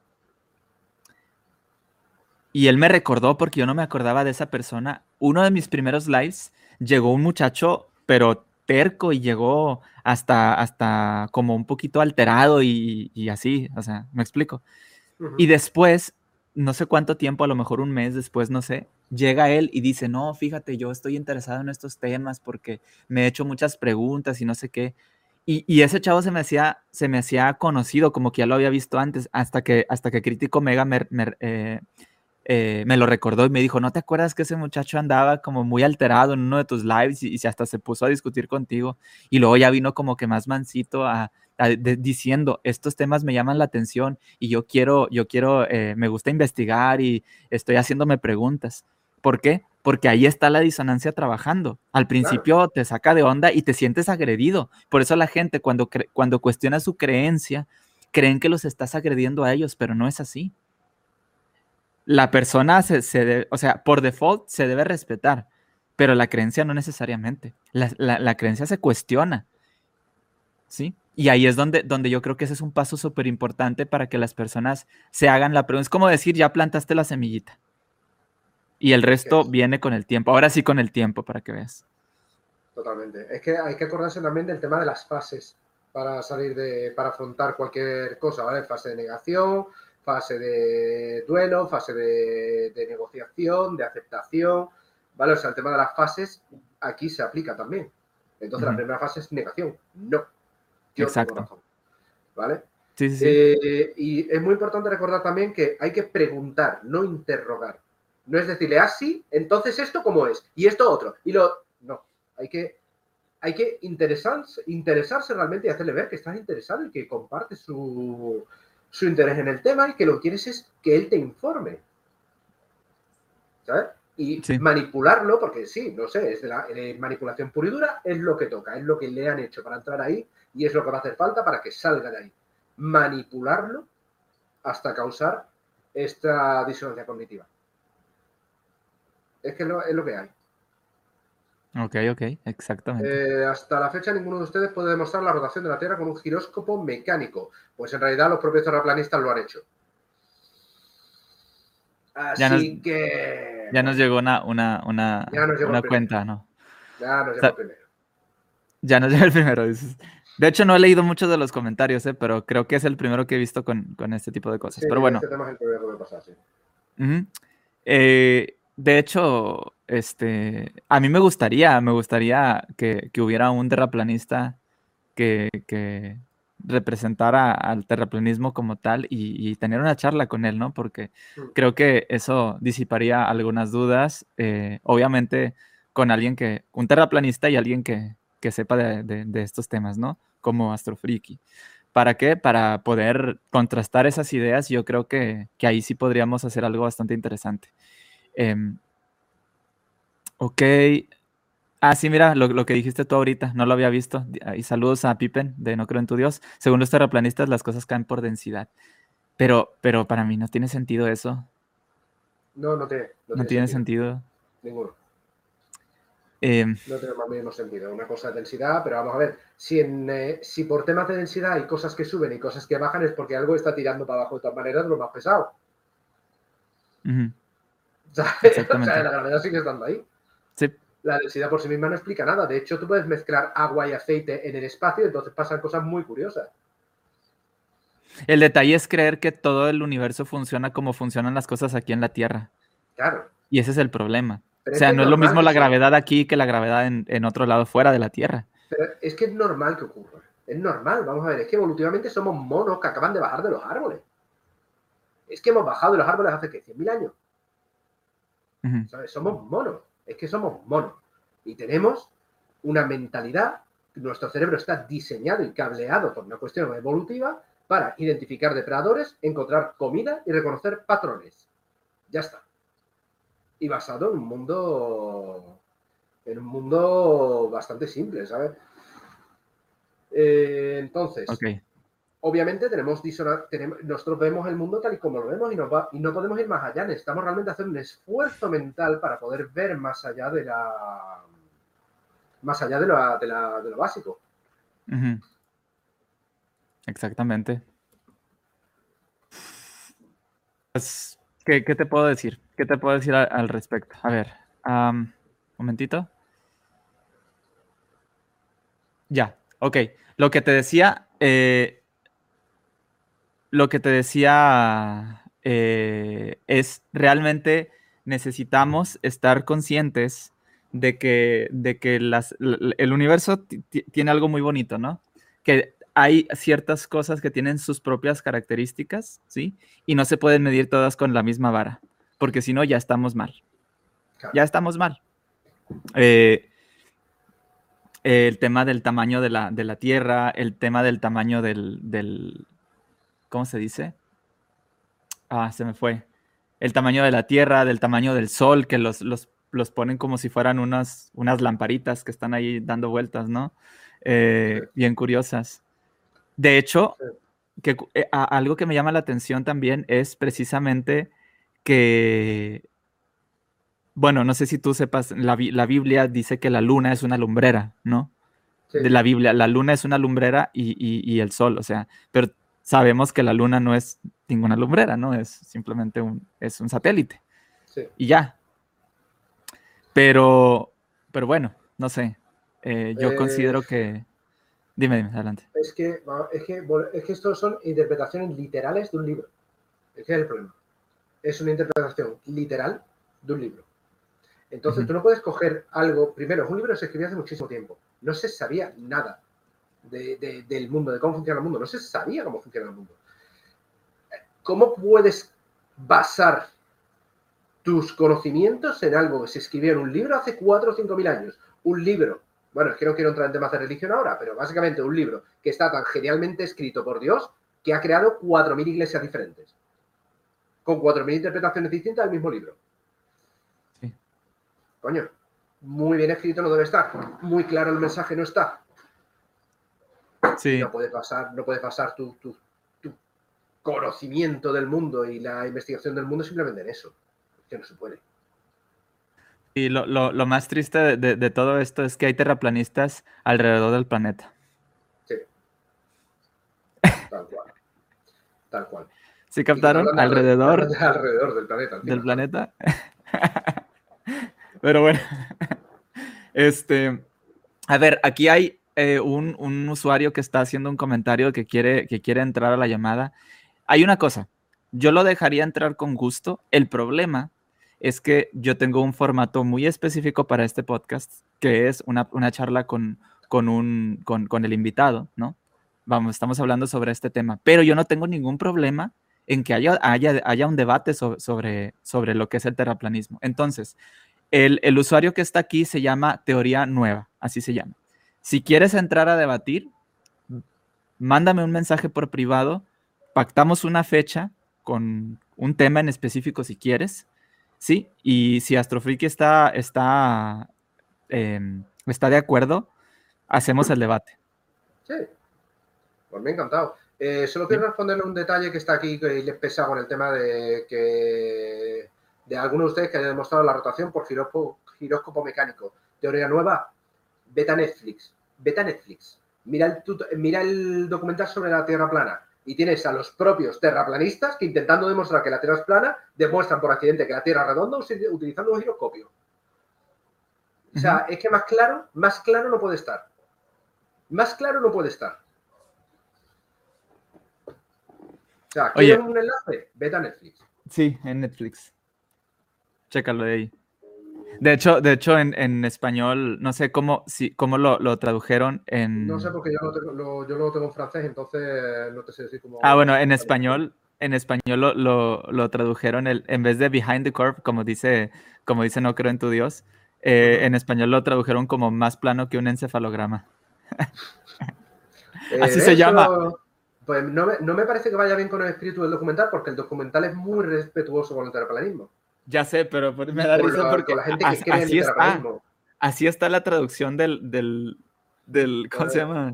No me, no me, eh, parece, una, no me parece una, una, traducción correcta, la verdad. No, no, no es. o sea, adecuada. Adecuada, exactamente. No es adecuada con el tono del documental, porque el documental precisamente lo que dice es no se puede considerar que esta gente sean idiotas, al contrario, son gente muy inteligente.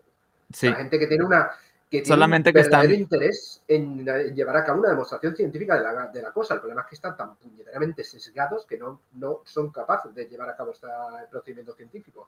Solamente están buscando la información en el, en el lugar equivocado. Ese es el problema. Claro, pero en cualquier otro caso esta gente podría haber sido científico. Si hubieran tenido la buena formación y la buena información. Exactamente. Entonces, es que ¿cuántos buenos científicos han perdido, por así decirlo, por una cuestión de de educación? Pues probablemente unos cuantos están en el bando del terraplanismo. Unos cuantos. Sí. Sí, sí, sí.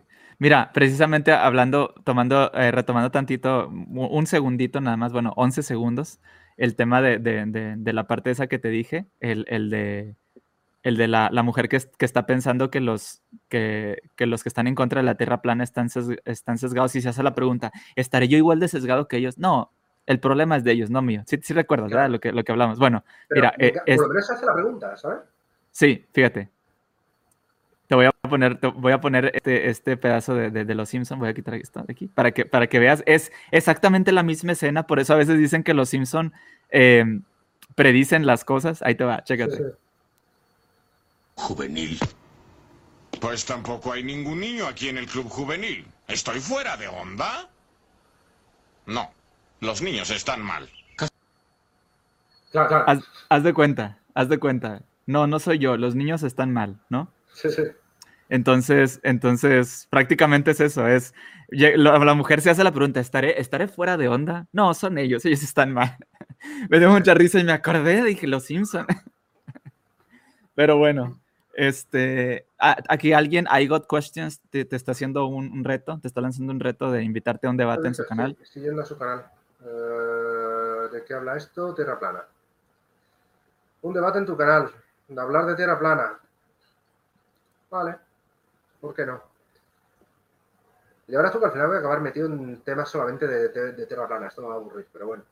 Eh, vale, pues escúchame, si quieres hacer un debate en tu canal, pues ok. He usado giroscopio, giróscopo mecánico y péndulo. Vale. ¿Y has pensado hacer algo tan simple como el experimento que sale al final del documental de la Tierra plana? Es que no hay tanto dinero. ¿Para qué? ¿Para tres cartones y una, y una bombilla? Yo creo que sí, ¿no? Además, si es que, mira, pero si es que el terraplanismo se cae en el momento en que tienes dos amigos que viven en ciudades distintas de la tuya. Ya está. Es lo único que necesitas. Es decir, la demostración que hizo mm, Eratóstenes es correcta, pero al mismo tiempo tiene un defecto. Y es que lo hizo en dos puntos solamente. ¿vale? Es decir, parte de la suposición que la Tierra es redonda para, para verificar simplemente su radio. O sea, él lo pudo hacer simplemente por, con eso, con dos palos. Pero si quieres salir de duda de si la Tierra es redonda, plana o qué forma tiene, necesitas triangular, necesitas tres puntos. Sí, yo te voy a hacer una pregunta. Yo te voy a hacer una pregunta desde mi ignorancia, y a lo mejor la pregunta es tonta, pero yo creo que es, mejor una pregunta tonta que un tonto que no pregunta. Entonces, te voy a hacer una pregunta a lo mejor tonta, pero, pero yo creo que válida hasta cierto punto. ¿Qué, qué tanto alcance, qué tanto alcance tiene un microscopio, un microscopio, un telescopio, perdón, un telescopio eh, en cuanto, porque sé que puedes, puedes, eh, puedes observar el, cielo, eh, algunos planetas y todo hasta cierto punto, pero si tú, por ejemplo, en vez de mirar hacia, hacia arriba, miras hacia el frente, ¿qué tanto alcance, o sea, hasta qué punto puedes llegar a ver a detalle? O al menos, más o menos. Es que depende, es que es un tema de construcción. Normalmente los telescopios están hechos para mirar prácticamente al infinito. detalle, pues no sabría decirte, es que, es que depende del telescopio. O sea, si yo volteo hacia adelante y, digo, vamos a ver, si la Tierra es plana, podría ver las, las torres de Dubái. Claro, claro. Se puede. no, eh, no puedes porque hay un problema con respecto a la cantidad de luz. O sea, básicamente necesitas un telescopio enorme. ¿Vale? Necesitas un telescopio cuanto más grande mejor porque tienes que, recolectar tanta luz como sea posible. Y tienes el problema de que hay alteraciones eh, debidas a la temperatura. Tienes, es decir, el paso a través de la atmósfera va a variar el paso de la luz, va a hacerlo cambiar de medio, entonces lo que vas a tener es una imagen súper borrosa. Pero técnicamente podrías hacerlo. Técnicamente podrías hacerlo. De hecho, coño, se hace. O sea, si a 40 kilómetros ya puedes demostrar si la Tierra es redonda o plana. A 40 kilómetros.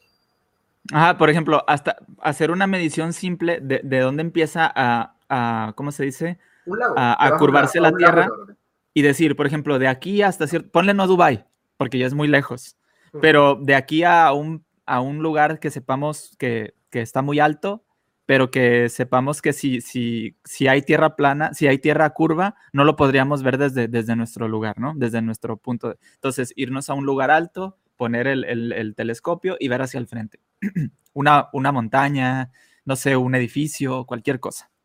Algo muy alto. Puedes hacerlo. Eh, de hecho, eh, el terraplanismo te suele aportar una prueba totalmente cerrada de un estadio que hay en Canadá que se ve a través del lago Michigan, si mal no recuerdo, creo que sí, creo, no sé, hay un lago enorme, tiene, creo que hay 40 kilómetros de, orilla a orilla, y claro, como en el lago el agua es perfectamente plana, es perfecto, ¿sabes? Porque está, no hay ola, no hay oleaje, no hay nada. Y entonces te dicen que, claro, ves el edificio que no debería verse. Y es cierto, ves el edificio que no debería verse debido a la curvatura de la Tierra. Hasta que tienes que en cuenta que el edificio está a 80 metros sobre el nivel del mar y ahí es donde todo se cae. Entonces, claro que ves el edificio, pues es que está sobre una colina. Exacto. Es que no tiene Bueno. Es fácil, es, muy fácil, sí que, sí que es extremadamente fácil. Sí, sí yo, yo por ejemplo no te había, no te había, me había hecho esa pregunta, pero no había tenido la oportunidad de preguntarle a alguien, ¿no? Y el tema de la luz y todo eso me, no, no, lo tenía en cuenta, pero está bastante interesante. Eh, bueno, ¿Qué tal si, bueno, no sé si quieras comentar algo más? Mira, voy a intentar pasarte, si no encuentro rápidamente un hilo que tuve precisamente con un terraplanista, eh, que, se empeñó en que le respondiera una a, su, a esta prueba. Me decía, sí, explícame esto. ¿sabes? Y se lo expliqué, me acababa de levantar, no necesitéis ni, o sea, lo hice con el móvil directamente, o sea, estuve editando fotos con el móvil. Sí, de hecho, ¿sabes por qué, por qué te hago la pregunta del telescopio? Porque yo creo que el telescopio es una herramienta que hasta cierto punto es relativamente sencilla de conseguir, potente. Sí. Y que si tienes dudas sobre eso, úsala. Claro. A ver, se puede, se puede hacer, si no quieres mirar muy lejos, se puede hacer. El problema es que, claro, estás atravesando las capas más densas de la atmósfera. Al fin y al cabo. Y normalmente eso lo vas a mirar de día. Es que es complicado es complicado, pero se puede usar, se puede hacer y puedes verificarlo. Es decir, se hace, de hecho, ahí encuentras un montón de vídeos en internet precisamente demostrando la curvatura de la Tierra, grabando con un pequeño telescopio, con un, con pequeño telescopio, grabando a nivel del mar o subiendo unos metros. Y ves la diferencia. Se ve claramente la diferencia. Exactamente. Sí, sí, sí. Eh, precisamente eso es lo que, lo que, lo que comentaba. Eh, pero, pero bueno, digo, esta es, es, una opción, pueden usarla para, para, para, revisar, pero como quiera, hay muchas otras evidencias, hay muchas otras cosas que, que pueden ustedes ver, ¿sí? No, no necesariamente, acuérdense, la, la, la percepción puede ser muy engañosa. Es que es eso, no podemos creernos lo que vemos con los ojos. Porque uh -huh. No, no, no hay que ser tampoco como eh, pecar de inocentes, ¿no? Como dice el dicho. Hay, eh, necesitamos necesitamos eh, más cosas que, que, nos permitan observar de manera directa o indirecta, porque observar no quiere decir ver eh, necesariamente. Observar de manera indirecta o indirecta, podemos observar que, que, las matemáticas funcionan, aunque las matemáticas es un concepto, ¿no? Pero lo entendemos. Es una herramienta. Como la es una herramienta. Sí, es un concepto y podemos pensarlo, ¿sí? sí aunque, no, aunque no sea algo, algo tangible como, como, como tal, es un lenguaje, ¿no? Que, uh -huh. que usamos para poder medir las cosas. Entonces, eh, total, eh, a lo que voy es, debemos, debemos eh, aprender a, a, a, usar esas herramientas, no nada más confiar en nuestra percepción, ¿no? Me decías que me ibas a pasar un, un, una información, ¿no? Eh, sí, estoy buscándola. Ah, ok, ok. Eh, es una de esas cosas que se me ha perdido eh, en las profundidades de Twitter. Sí, no te preocupes. ¿Qué tal si mientras lo buscas, sí. yo veo que hay demasiada, demasiada participación de la audiencia y uh -huh. ya llevamos casi una hora y media aquí? Entonces, ¿qué tal si, si, si empezamos a responder em preguntas? Empezamos a responder, yo creo que nos vamos a llevar un ratito. Dale, caña. Dale, ok. Um, dice aquí Ex Aviation, dice... Bueno, primero saludos a todos y gracias por los comentarios. De verdad hubo bastante participación y se los agradecemos mucho. Este tema, como les digo, es bastante interesante y creo que creo que sí, eh, creo que está bastante, bastante bueno. Dice, el terraplanismo se basa en el creacionismo, son solo religiositos, dice. Eh, una parte sí, otra no. Es decir, sí. hay, una parte de, hay una parte de los terraplanistas que llegan a través de la religión y hay otra parte que llegan a través de la conspiración. Exacto. ¿Vale?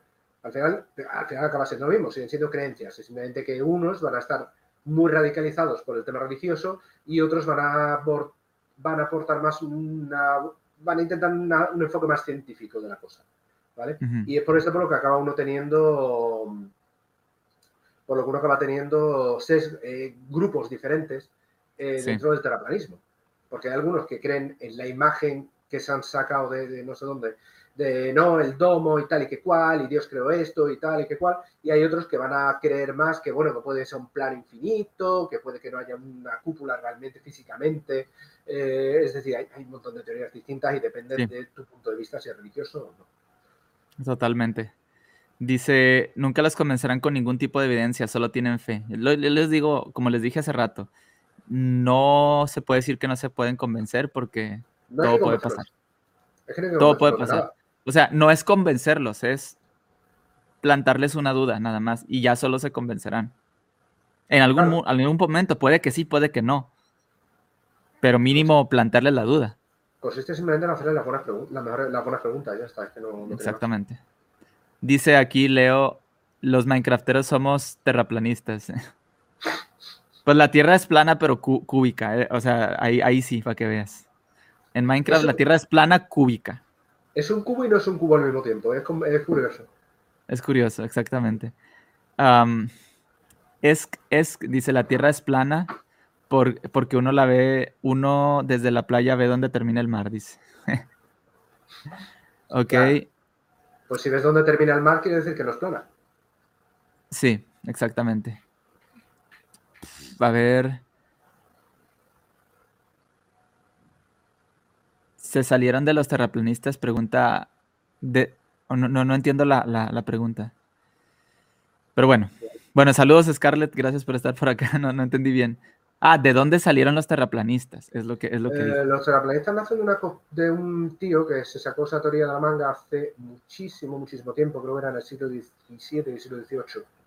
Ahí es donde, donde empezó. Lo que pasa es que en aquella época, pues claro, salió con esta idea y tampoco llegó muy lejos. Tampoco llegó muy lejos porque, claro, no había redes sociales ni nada, así que eh, atraería a los cuatro gatos que hubiera en la zona que pudieron llegar a creerle y ya está, pero el movimiento murió. el movimiento terrorista murió ahí. Lo que pasa es que luego se encontraron los documentos de esto tal y que cual y volvemos a volvimos a la historia. Sí, sí, sí. De hecho. Y, hay una, hay una, ¿cómo se llama?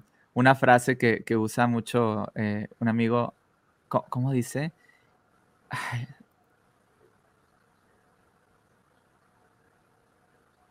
Como, no me acuerdo, e, es una, una, frase de Humberto Eco que de hecho usamos en la navaja de Hitchens. Esta se la sabe de memoria eh, Julián, pero dice: las redes sociales o internet eh, le ha dado voz a, oleadas de idiotas o algo así.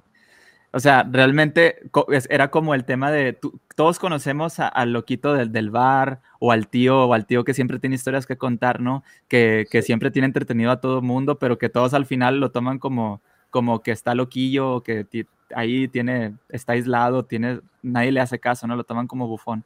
El problema es que Internet hizo que todos esos se juntaran en grupos de Facebook, ¿no? Y hicieran sus, historias cada vez más grandes y pues imagínate, empezaron a convencer a la gente. ¿Por qué? Porque siempre había alguien que contaba sus historias, no, platica con este güey, te entretiene unas dos, tres horas ahí con sus cosas, pero al, final todos esos que contaban esas historias, o sea, bueno, ya sabes cómo está la cosa, ¿no? Y, de hecho uno de los, de los, de los programas que tenemos en, Patreon, en, en, la navaja, es Los Ecos de Eco, donde leemos comentarios precisamente de ese tipo y los comentamos ahí en el canal. Acuérdense de seguir a Astrofriki en, en la descripción del video, están todas sus redes sociales. Tienes Patreon, ¿verdad? Vi en tu, en tu Facebook que, Sí, a ver, un poquito, un poquito. Tengo Tipeee y Patreon. Ok, ese no me lo pasaste, por eso no lo puse, pero... No, porque me pasaste para redes sociales, te los de redes sociales simplemente. Ah, bueno, pero en tu canal está, ¿no? Sí, sí, sí. si quieren, si quieren apoyar a Astrofriki, porque la labor de él es buenísima. Él, yo considero que lo que hace él es, es más cansado que lo que yo hago, porque él ah, tiene que leer libros y libros y libros y libros este, para poder hacer sus videos. Entonces, em, apóyenlo, se lo merece. Ahí tiene, si van a su canal, pueden ver su descripción. Patreon, ¿verdad? En, en la descripción de sus videos. Sí, sí, sí. creo que lo he puesto en todo. No sé, tengo, tengo, que ver si lo he puesto en todo. Si no, en los últimos tiene que estar seguro. Ok, entonces vayan y, apóyenlo, porque de verdad. Y si también les gusta lo que, yo, lo que hago yo, también tengo mi cuenta de Patreon. se pueden suscribir por, por Twitch, Patreon, PayPal, lo que guste, ¿no? Entonces ya saben eh, que aquí estamos para, para tratar de dar un poquito de razón a, a la falta de, de información. Ahora estoy leyendo algunos comentarios. Vale, ya lo he encontrado. Te lo paso por el, por el esto. Toma. Hostia, es que encontré un hilo de Twitter que es de cuándo, cuándo, es, de cuándo es esto. ¿Quieres que lo ponga en pantalla? 19 de febrero. Si quieres, sí, dale caña. Es el 19 de febrero, ¿sabes? Uf, sí, ya tiene rato. Nos deja que me cargue y luego, y luego ya. Por lo pronto, Dice aquí Leo Martínez del, documental, dice, ese documental es la vida de Mark Sargent. Ponen como argumento un documental de Netflix. Eh, no, no pongo como argumento un documental de Netflix, pero hay algo muy interesante, es que en ese documental de Netflix salen cosas que, mm, que los terraplanistas normalmente no van a enseñar. Es decir, en ese documental se ha grabado a estos terraplanistas hacer ciertas mediciones, intentar una, una aproximación científica al terraplanismo, y fallar miserablemente. Y está grabado y se ha sacado. Cosa que ellos no hubieran hecho naturalmente. Ellos no hubieran, no hubieran publicado diciendo, mirad, hemos estado jugando con un con un giróscopo y hemos demostrado por error que la Tierra es redonda, pero no vamos a aceptar el resultado. Sí. No, simplemente te dicen que no. Y ya está. Pero ahí no han podido ocultarlo. Ahí se ve.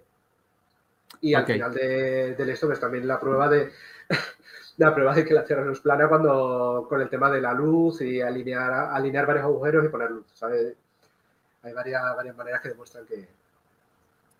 Exactamente. Voy a, voy a poner el, hilo de, Twitter para que, para que nos vayas ahí diciendo. Es que es un ejemplo de lo que estabas hablando precisamente antes de ver de lejos. Es este, ¿verdad? Es ese. Es un terraplanista que estaba discutiéndome y me dijo que, le demostrara cómo era posible que desde una distancia, es que espérate que voy a ir a mi propio hilo, voy a verlo yo. Eh, sí, es una distancia de 48,6 kilómetros eh, desde la Niágara hasta Toronto, en ese lago, eh, ¿cómo es posible que veamos el estadio que no deberíamos poder ver debido a la curvatura de la Tierra, ¿de acuerdo? Sí. Porque el estadio tiene 86 metros de altura en total y según la teoría de la Tierra redonda, de la esfera, eh, algo que esté por debajo, algo que esté a 100, que tenga menos de 185 metros quedaría oculto, totalmente oculto, claro. ¿De acuerdo? Entonces, ese era el argumento que sacaba. Y lo que tienes a, a continuación en cuatro partes es mi respuesta. En tres partes, en tres partes. Ah, este, ok. ¿Dónde están? Eh, Porque a mí, a mí me aparece parte 3 final, pero ¿dónde estaría el, el comentario? pues no lo sé. Debería verse ahí. Espérate, espérate, es que no está viendo alguno. ¿Perdón? Sube, sube. No, pero para arriba, para arriba. Ah, ok. Ah, ok, ya, ya, ya. Ah, vale. Sí, es que está, esto es completo, ¿no? Sí, es que, te pa- que no sé qué te he pasado. Da igual. Eh, te paso, si no, te digo exactamente lo que pasa, ¿vale? Mírate Entonces, este básicamente video. lo que le expliqué, lo que le expliqué. eh, Aquí es está, parte en uno. el vídeo- Ah, ya me has encontrado. Bien. Sí, es que estaba abajo, mira, estaba la parte 3 acá y luego aquí me aparece Sí, la, la, parte la- 1. la gran lógica de Twitter. Sí. Ok. O sea, estamos de acuerdo que en el vídeo que él me pasó solo se ve la cúpula, así que la mayor parte del, edificio queda escondido, se ve por espejismo, ¿vale? Es decir, solamente vemos la, en el vídeo que él me pasa, en la foto, solamente vemos la cúpula. El resto del edificio no podemos Sí. ver. ¿Vale? Entonces, baja un poco. Vale, el cálculo es casi correcto. Claramente se ve que está en una cierta elevación, digamos 50 centímetros sobre el nivel del mar. Ah, pero porque esto es otra. Esto, no, es que esto es respuesta a otra cosa, creo. ¿No? A ver, baja. Pues es esta es la, la respuesta a esto de aquí, ¿no? Vale, vale. Ah, sí, pues no, es, es correcto. Entonces la parte 3 es donde tienen la explicación de por qué vemos el edificio. En- ¿Lo dejo aquí o me voy directo a la 3? No, puedes irte a la 3 directamente. O sea, Ok, básicamente directo. estoy explicando, haciendo el cálculo y tal y cual. Y en la parte 3, el detalle importante, que es a qué altura sobre el nivel del mar está este estadio de 80 y pico de metros de altura. Está a 82 metros. Lo que te hace un total de 160 y mucho. Así que efectivamente es visible. Ok, Y ya está. perfecto. Eh, volví a exponer exactamente el mismo argumento a otras tres o cuatro personas en Twitter después, ¿sabéis? Tuve que ir a cada, cada- y había uno que lo estaba siguiendo, que me etiquetaba cada vez diciendo, mira, me está diciendo otra vez, y otra vez, y otra vez. ¿Sabes? O sea, el argumento había sido desmontado y él seguía utilizándolo igual a todo el mundo. Es decir, no Sí. había escuchado en absoluto lo que yo le había dicho y seguía presentando ese argumento como, como, Sí. como esa era prueba, del, prueba de que la Tierra es plana. O sea, es muy, es muy ridículo. Era realmente súper cabezón, ¿no? Pero bueno. Ex- Exacto. Fíjate, este comentario dice José, ojo, la Biblia habla de la redondez de la Tierra. Alan, ¿tú piensas que la Tierra es redonda? No, no pienso que la Tierra es redonda. Es, es un geoide. Es casi esférica. ¿Sí? Así de sencillo. El, dec- el que la Biblia diga en el círculo de la Tierra es una cosa. Un círculo es un círculo. ¿Sí? Un círculo es un círculo. Una esfera es algo totalmente distinto. ¿Sí? Y, a- y además hay que acordarse de una cosa. En la época en la que la Biblia se escribió no se conocía la forma de la Tierra. No se sabía cómo era la Tierra de grande.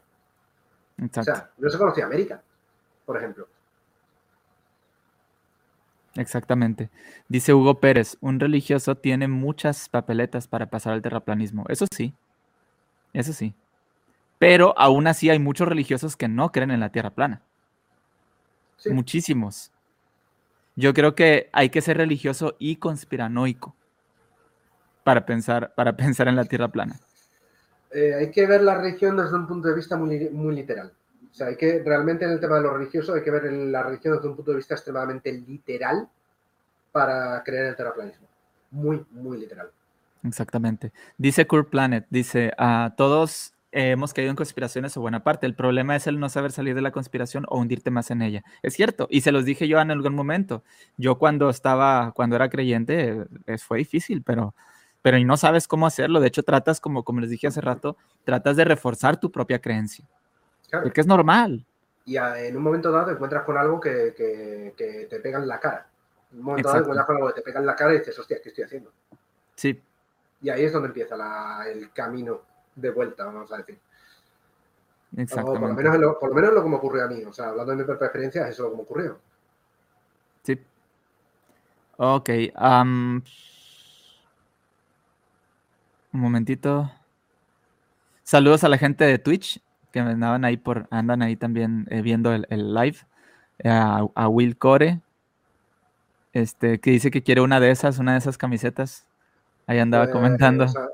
Vea mis vídeos y en todos ellos tienes un enlace a la tienda de Spreadshirt y tienes esta, tienes varias camisetas, cada una con un mensaje distinto. Tienes esta sobre los extraterrestres, ¿sabes? Tienes sobre los Marte está habitado. Este, hay varias. De vez en cuando salgo camisetas nuevas para celebrar simplemente episodios que de, de en particular. Exactamente. Jolulipa, no había visto que había comentado. Un saludo. Jolulipa estuvo en la navaja de Hitchens y hablamos sobre vudú y, zombies. Y nos dio una información súper buena. Los recomiendo que vayan al, video. La semana, o sea, de este viernes al anterior, hace dos podcasts en la navaja de Hitchens. Buenísimo el podcast. Le mando un saludo, Jolulipa. Gracias por, por el, eh, por, estar por aquí, por comentar. Ok. un momentito. ¿Y los terraplanistas dónde obtienen la información o qué? ¿Son grupos de internet o en serio se reúnen? Sí, se reúnen. Se reúnen, se reúnen. Sí, sí, sí. Hacen convenciones. Sí, hacen seminarios. Aquí dice José Miguel. Siempre ponen a baja altura y nunca quieren subir más. De hecho, hubo uno que se mató, ¿no? O sea, que subió en una, no sé, no sé qué hizo. No sé si, supiste la historia de un terraplanista. Sí, sí, la conozco, la conozco, la conozco, la conozco. No me acuerdo cómo se llama este pavo, no, no me acuerdo cómo se llama, pero sí, hay, hay un terraplanista que queriendo... ¿Qué usó para, para, para, para subir? Se hizo un cohete, se construyó un cohete, ¿sabes? Porque son súper fáciles de construir los cohetes, ¿sabes? Es algo súper simple. Eh, no hay que hacer mil verificaciones de seguridad y no hay, que, no hay que trabajar un montón en el tema de ingeniería. Entonces se hizo un cohete, se tiró para arriba y fallaron los paracaídas y se estampó. O sea, tuvo varios fallos a la vez el cohete, porque primero no llegó a la altura que quería llegar, eh, la dirección se fue a tomar por saco también y el paracaídas falló, o sea, le falló todo el cohete. Bueno.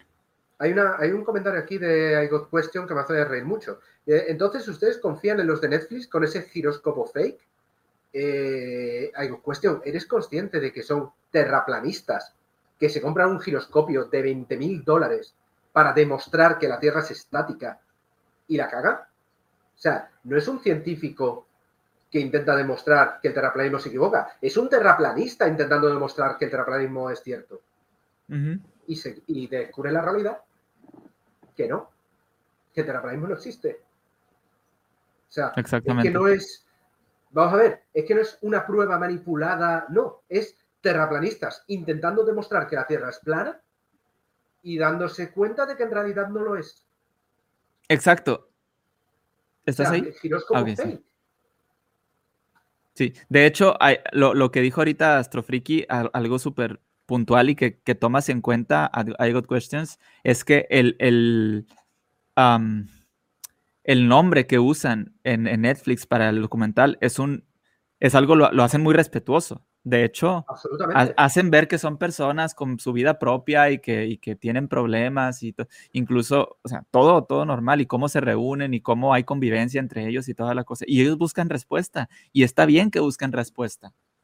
El detalle es que cuando, cuando, cuando usan, hacen experimentos, hacen lo posible, resulta que no, que no les sale, ¿no? Entonces, no, no lo veas como, como, ah, es que se quieren burlar de, de, los terraplanistas. No, están mostrando cuál es la vida de un terraplanista y qué hacen para comprobar, según ellos, que la Tierra es plana.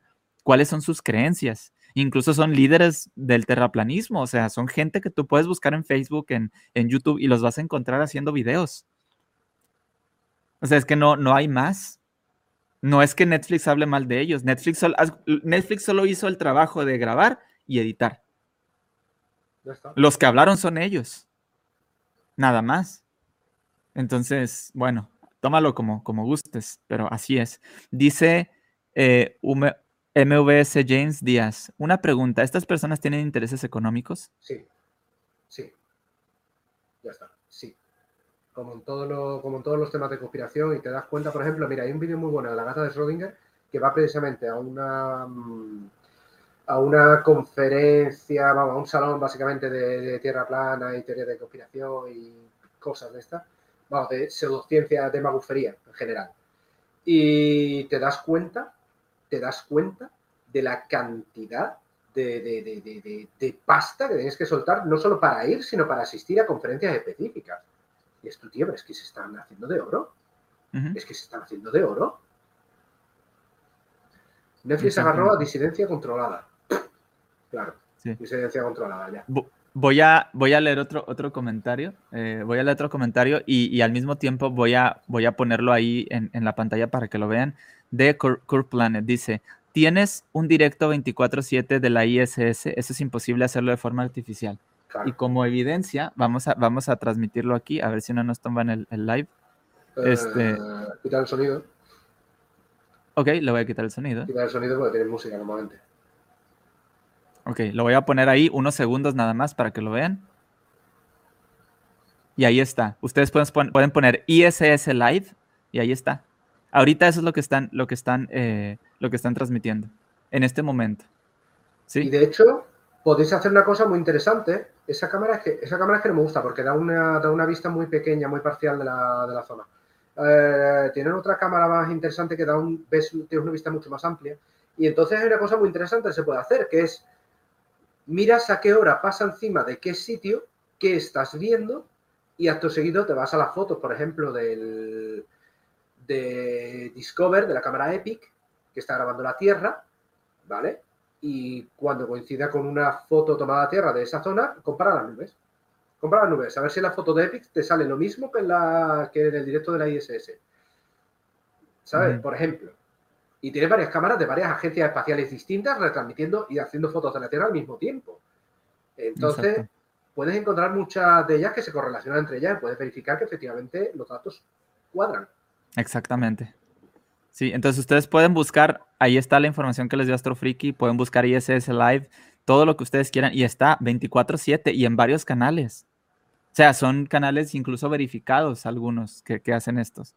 Sí, otros solo retransmiten pero en general son, son, por ejemplo, el de Space Videos es un canal eh, verificado que, hace todo el tiempo este tipo de, transmisiones y lo pueden ver. Son, son, ¿cómo se dice? Em, eh, me, gusta el, comentario que dice Cool Planet. Esto es imposible hacerlo de forma artificial. Necesitas tener una, computadora funcionando todo el tiempo eh, con, transmitiendo eso y es muy, muy complicado. Mira, lo más avanzado que se ha hecho, lo más avanzado que existe a día de hoy, efectos especiales en Hollywood, se utilizó para la serie El Mandaloriano. ¿Vale? Y no sé si sabes cómo lo han hecho. Básicamente tienen una pantalla LED que da la vuelta entera al escenario. ¿De acuerdo? Entonces en esa pantalla LED proyectan el fondo. Entonces ya no necesitas decorado ni necesitas pantalla verde. Tienes un verdadero fondo con el que la luz reacciona. Exacto. Es decir, las superficies que brillan reaccionan a esa luz. Problema. Tiene delay con un escenario ya creado, ¿eh? con un escenario que ya ha sido creado antes, tienes un delay enorme. Entonces, nada más que lo pueden utilizar en tomas en las que el fondo esté difuminado. Y de hecho, si miráis esa serie, veréis que ningún fondo es claro. Todo es borroso. El fondo siempre es borroso. ¿Vale? Esto no es una cuestión solo estética, es una cuestión efectiva. No pueden hacer otra cosa. NASA tiene millones para lograrlo. Tú no has visto el presupuesto de la NASA, me parece a mí. Ok, ok. Perfecto. Eh, esa no me la sabía, ¿eh? Esa no me la sabía. Y eso es lo más avanzado que se hace el día de hoy. Y tiene delay. Tienen que prepararlo antes para que cuadre la cosa, porque hay un delay. Interesante, ¿eh? A ver, un momentito. Ah, un momentito porque estoy viendo algo que me están... Lo he visto, lo he visto. 70 millones por día de presupuesto pueden hacer cualquier cosa. Ajá. Ya. Mira cuánto cuesta hacer una escena, de, una escena de los efectos especiales, los efectos visuales, perdón, de, una película. ¿Cuánto cuesta por día? Y ahí os daréis cuenta de que, no se hace tanto, para Sí, me, estaban mandando un mensaje ahí por, por, por, Twitch? porque no le había quitado el, el, tema de, la categoría. Bueno, gracias, gracias. Ahora sí ya. Lo siento por esos segundos que perdimos ahí, pero bueno. Em, ok, dice aquí Leo, la inteligencia los persigue, pero ellos son más rápidos. pero bueno, también. Eh, los terraplanistas, ¿cómo explican entonces el día y la noche? ¿Cómo explican que en Europa es de día y en América es de noche? No entiendo, dice. Porque según ellos, según ellos, el Sol y la Luna son orbes que están mucho más cerca de la Tierra, están a ciento y pico de kilómetros, 300 kilómetros, no me acuerdo, están muy bajos. Entonces, básicamente lo que hacen es dar la vuelta alrededor, de, alrededor del mundo. Alrededor del disco, pues tienes la Tierra y la Luna, o sea, el Sol y la Luna dando vueltas, joder, tienes el Sol y la Luna dando vueltas alrededor, simplemente. Pero claro, esto no cuadra. Esto no cuadra porque tiene varios eventos que no pueden ocurrir, como por ejemplo eclipses. O el hecho de que la Tierra, eh, de que el Sol y la Luna estén en el mismo cielo. Exactamente. Dice, dice aquí eh, Kurt Planet otra vez, no somos capaces ni de ponernos de acuerdo en una reunión de vecinos, mucho menos ocultar un secreto a nivel mundial. Exactamente. Exactamente. esto parte de la base de que, de, que, hay todo un grupo de millones de personas, ¿sabes? Que están totalmente, total, completa y absolutamente comprometidas a una causa simplemente por un beneficio económico. Exacto. Mm, no creo, ¿no? Porque más, más, dinero ganaría la persona que revelara todo esto. Es lo que te digo, ¿qué, qué triunfo sería para un país como China, como, no sé. Fue ideológico de demostrar que sus enemigos están mintiendo. ¿sabes? Exactamente. Imagínate Norcorea o no sé, algún país de estos, de estos que andan ahí tratando, que dijera, ¿sabes qué? Estados Unidos les mintió en su cara todos estos años.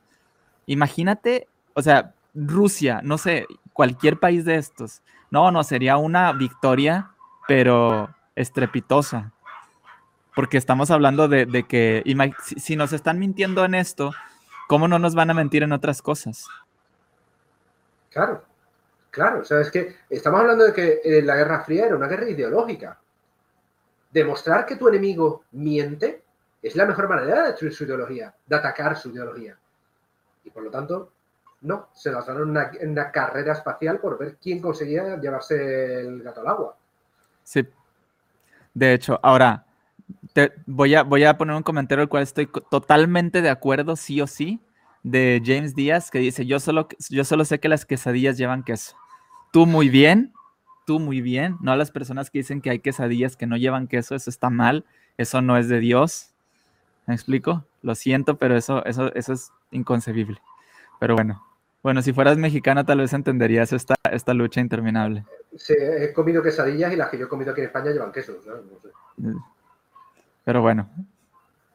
No, bueno, total.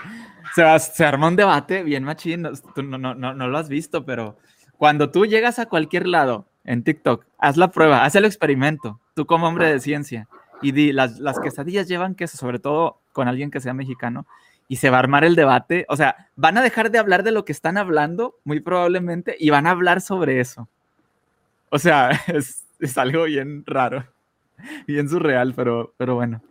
Este, los, dice Cool Planet, uh, Ok, ok, a ver un momentito. Dice, los canales top de, terraplanismo usan la Tierra plana para meterse en asuntos de salud, como el dióxido de, cloro.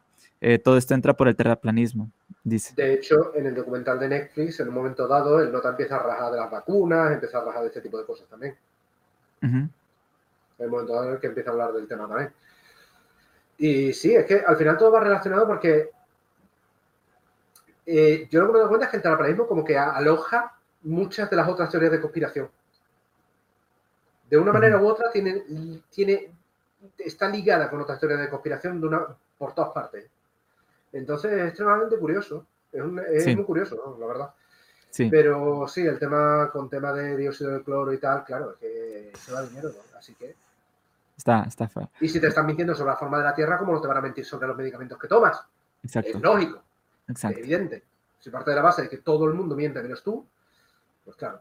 Exacto. Voy a mandar un saludo a tío Zapa que andaba discutiendo acerca del tema de la Guerra Fría y todo eso. Pero bueno, tío Zapa siempre apoya al canal, entonces le mando un saludo y un abrazo.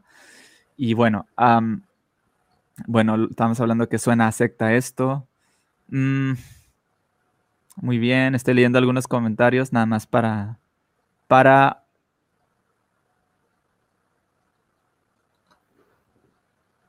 para responder algo, ¿no? Algo, algo que esté aquí. Fíjate, chécate, chécate esto. Dice Kurplanes, solo se quedarían, si solo se quedarían hablando de la forma de la Tierra no habría problema con ellos. El problema es lo que hay detrás. Y adelante hace, otro comentario. Y dice Ah, se trabó esto. Ok. Landucci hoy vive a costa del terraplanismo. Saca una media de más de mil dólares al mes. ¡Wow! Oye, así hasta yo. Es que por eso es lo que se hace. Así hasta yo. Cuando dijiste que sí había eh, intereses económicos, ahí está, ¿no? Es que, es que, no hay otra. O sea, vamos a ver, esto es un modo de ganarse la... Vamos a ver, es que las estafas y la, este tipo de historias son un modo de ganarse la vida como cualquier otro. ¿Tú sabes cuánto dinero gana, no sé, JL, el de Mundo Desconocido? tiene muchos seguidores, muchos suscriptores. No, pero no solo eso, no solo eso. Es que estuve hablando con un experto en SEO, con un tío que se dedica al SEO en Internet, y me estuvo diciendo, estuvo analizando los enlaces y cómo se enlazaba la web de, de Mundo Desconocido. Y resulta que tienen una puñetera red de SEO al más alto nivel, enlazando varias páginas que te redirigen de unas a otras y tal y igual, para maximizar el beneficio que obtienes por publicidad de Google. O sea, y tienen una red montada que es la envidia de cualquier experto en SEO. Absolutamente profesional y están sacando un montón de pasta también por ahí, más lo que él venda ya por su cuenta, ¿sabes? Está, está fuerte, está fuerte. Sí, sí, sí. Ok, dice Paco, la ciencia, Paco eh, Melero, dice, ah, la ciencia te explica cómo es el universo en el que vivimos de una manera objetiva y revisionista. Revisionista es la, es la clave. Revisionista es la clave. ¿Sí? Precisamente eh, Core Planet, provecho, dijo que se iba a cenar. Entonces, pues, provecho. Eh, a ver, terraplanistas, si están aquí, les odiamos. Bueno, eso ya lo leímos. Y no, no los odiamos. De hecho, hay más como empatía y compasión ante, ante ellos. Porque, bueno, como, como dijo Astrofriki, él en algún momento fue, fue conspiranoico. Yo también llegué a tener mis momentos conspiranoicos esa es una, una situación psicológica medio, medio curiosa en la cual uno a veces se siente. ¿Has visto la, película de Truman Show? Sí. Bueno, se siente así. Sientes que estás siendo observado, que, alguien está detrás de tu vida. Y vives en un estado de, de, angustia permanente. O sea, yo jamás he sido más infeliz que cuando estaba un tema de conspiración, porque es que pensaba, el mundo se cae, el mundo se va a la mierda. Todo el mundo es una mierda. ¿Sabes? Que, que básicamente tenía ganas de suicidarme cuando estaba, cuando, cuando creía en temas de conspiración. Era horrible, o sea, una sensación realmente horrible. O sea, para mí salir de todo esto fue una liberación increíble. O sea, que eso no quiere decir que, que, los políticos no mientan, que eso no quiere decir que no haya un montón de problemas y que eso no quiere decir que haya verdaderas conspiraciones normalmente en base a la economía. Pero una cosa es que haya conspiraciones y otra cosa es que todo sea una maldita conspiración, por razones absolutamente ridículas. Sí. Ya, ya sé cómo se llamaba este, el, terraplanista este, el que se mató en un cohete, porque pregunta José. Se, se, llama, se llamaba, perdón, Mike Hughes. Mike Hughes, como Hugh Jackman, pero con, con ese al final ese era. Sí, de verdad es que es muy fuerte el tema del terraplanismo, eh, de las conspiraciones, eh, como les digo. Realmente eh, es algo en lo cual yo no sé cómo funcione, pero ese, ese, el misterio llama, o sea, llama la atención, ¿sí?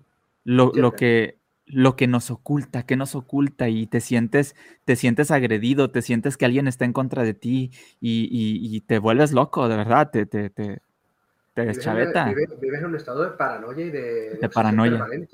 Exacto. Es súper desagradable, o sea, es que es una experiencia súper desagradable. Y claro, siempre estás a la defensiva también. Exactamente. es horrible, es horrible. Dice aquí Tiffany, un saludo también, dice, uh, confirmo lo que dice Alan, lo notas hasta que sales. O sea, cuando estás dentro no vas a notar que, no vas a notar que eres conspiranoico, no vas a notar que perteneces a una secta, no sabes que eres una víctima, no sabes nada de eso, porque tú crees que estás en el lugar correcto.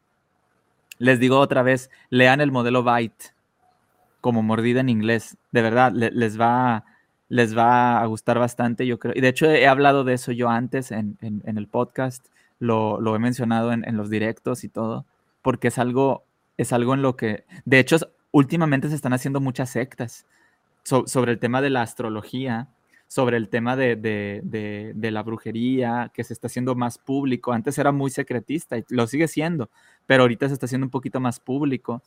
Este, muchas personas dejan, dejan, eh, dejan la religión cristiana o católica y se van a otro tipo de creencias, como en la tierra plana, se van a, a los cristales y se hacen, se hacen sectas Tú, tú, mira, tú que estás directamente con este tipo de, información, ¿qué pasa si criticas a, un a, los que creen en la astrología? Te va a llegar el hate por, por todos lados, ¿sí? Por todos lados. ¿Qué, qué pasó con...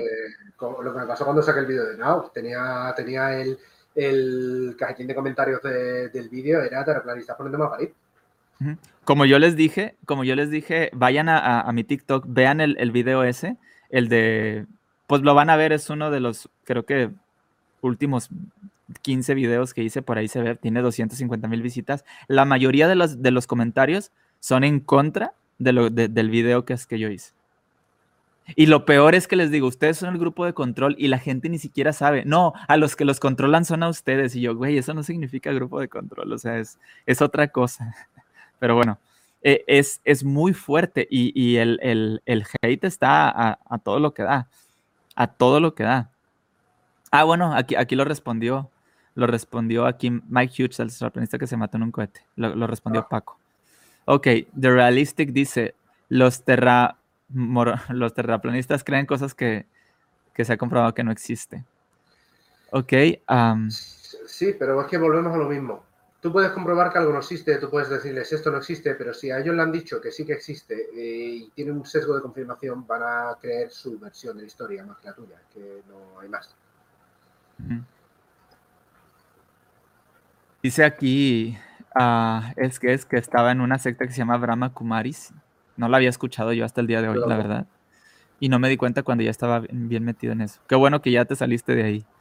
Eh, Qué bueno que ya no estás ahí. No sé qué sea, pero si es una secta, qué bueno que ya no estás ahí. A ver. Mira lo que dice José. Ahí, y tú dinos a ver si, si esto. Dice: Comenté que viví tres años en la isla Rapauni, desde el volcán Terevaca, 518 metros sobre el nivel del mar. Se puede ver la circunferencia completa al horizonte rodeando a la isla por el, por el mar, dice.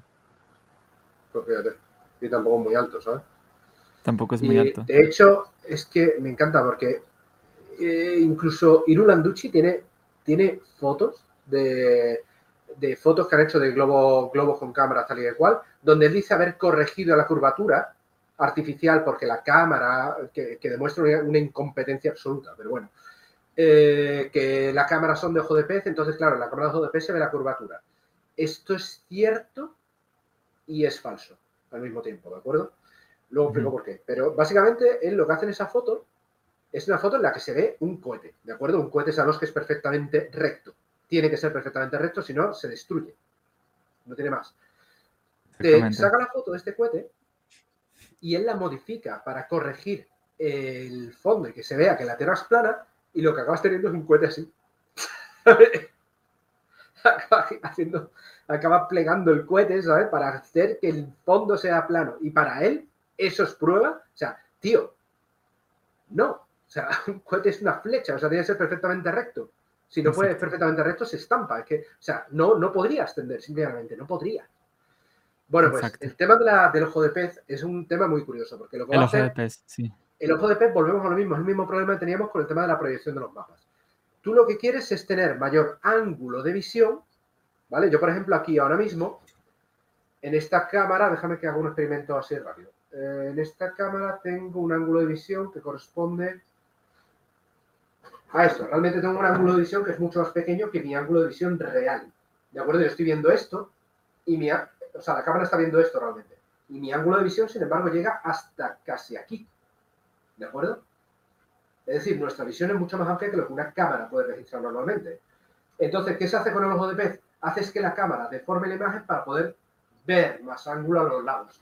Pero para que eso te entre dentro de la imagen, estás obligado a deformarla, a comprimirla. ¿Dónde la comprimes? En los bordes. Porque la información que te interesa normalmente siempre va a estar en el centro. Entonces tú lo que haces es comprimir los bordes. Y esto obviamente crea una deformación circular que hace que los bordes abajo se, se vuelvan cóncavos y arriba se vuelvan convexos. Pero esto tiene un detalle, que esto se va haciendo cada vez más plano, esta deformación desaparece en el centro y vuelve a aparecer cuando bajas. Es decir, una foto tomada a mitad de la cámara en pleno centro del objetivo, eso que estás viendo es real, no tiene deformación. ¿Vale? Es decir, cuando tienes una cámara de ojo de pez que graba el cielo, puedo aceptar que hay una deformación si la línea del horizonte te aparece aquí o te aparece aquí. Pero si la línea del horizonte está en pleno centro de la imagen, esa línea de horizonte es real no tiene deformación. O apenas tiene deformación. Así que si te aparece curva, es curva. Ya está. Perfecto. Dice aquí Javier, Sebastián, saludo Javier también. Esto es sencillo, hablando del tema de la gravedad. No puede ser la densidad de aquello que genera el vector de caída de los cuerpos porque la densidad es una magnitud escalar, ergo no genera ningún vector, al contrario que una fuerza. Exacto. Aparte, es, aparte la gravedad es una aceleración. Es una aceleración. Eh, hay, que acordarse que la gravedad de todas maneras no es una fuerza. ¿eh? En cualquier caso, la gravedad no es una fuerza. Sí, por eso dice al contrario que una que una fuerza, ¿no? Eh, no puede ser densidad que yo genera el vector de caída de los cuerpos porque la densidad es una magnitud escalar, ergo no genera ningún vector. Al contrario, una fuerza. No, está diciendo la gravedad es una fuerza. No es una fuerza, pero tiene, se parece mucho. Tiene, mucho, tiene, muchos, tiene muchos puntos mm, similares a una fuerza, pero no es una fuerza. Es que, es que es el problema. No sabemos exactamente qué es la gravedad realmente. No podemos explicar todo sobre la gravedad. De hecho, si supiéramos todo sobre, la gravedad, tendríamos un platillo volante, básicamente. Sí. A ver, un momentito.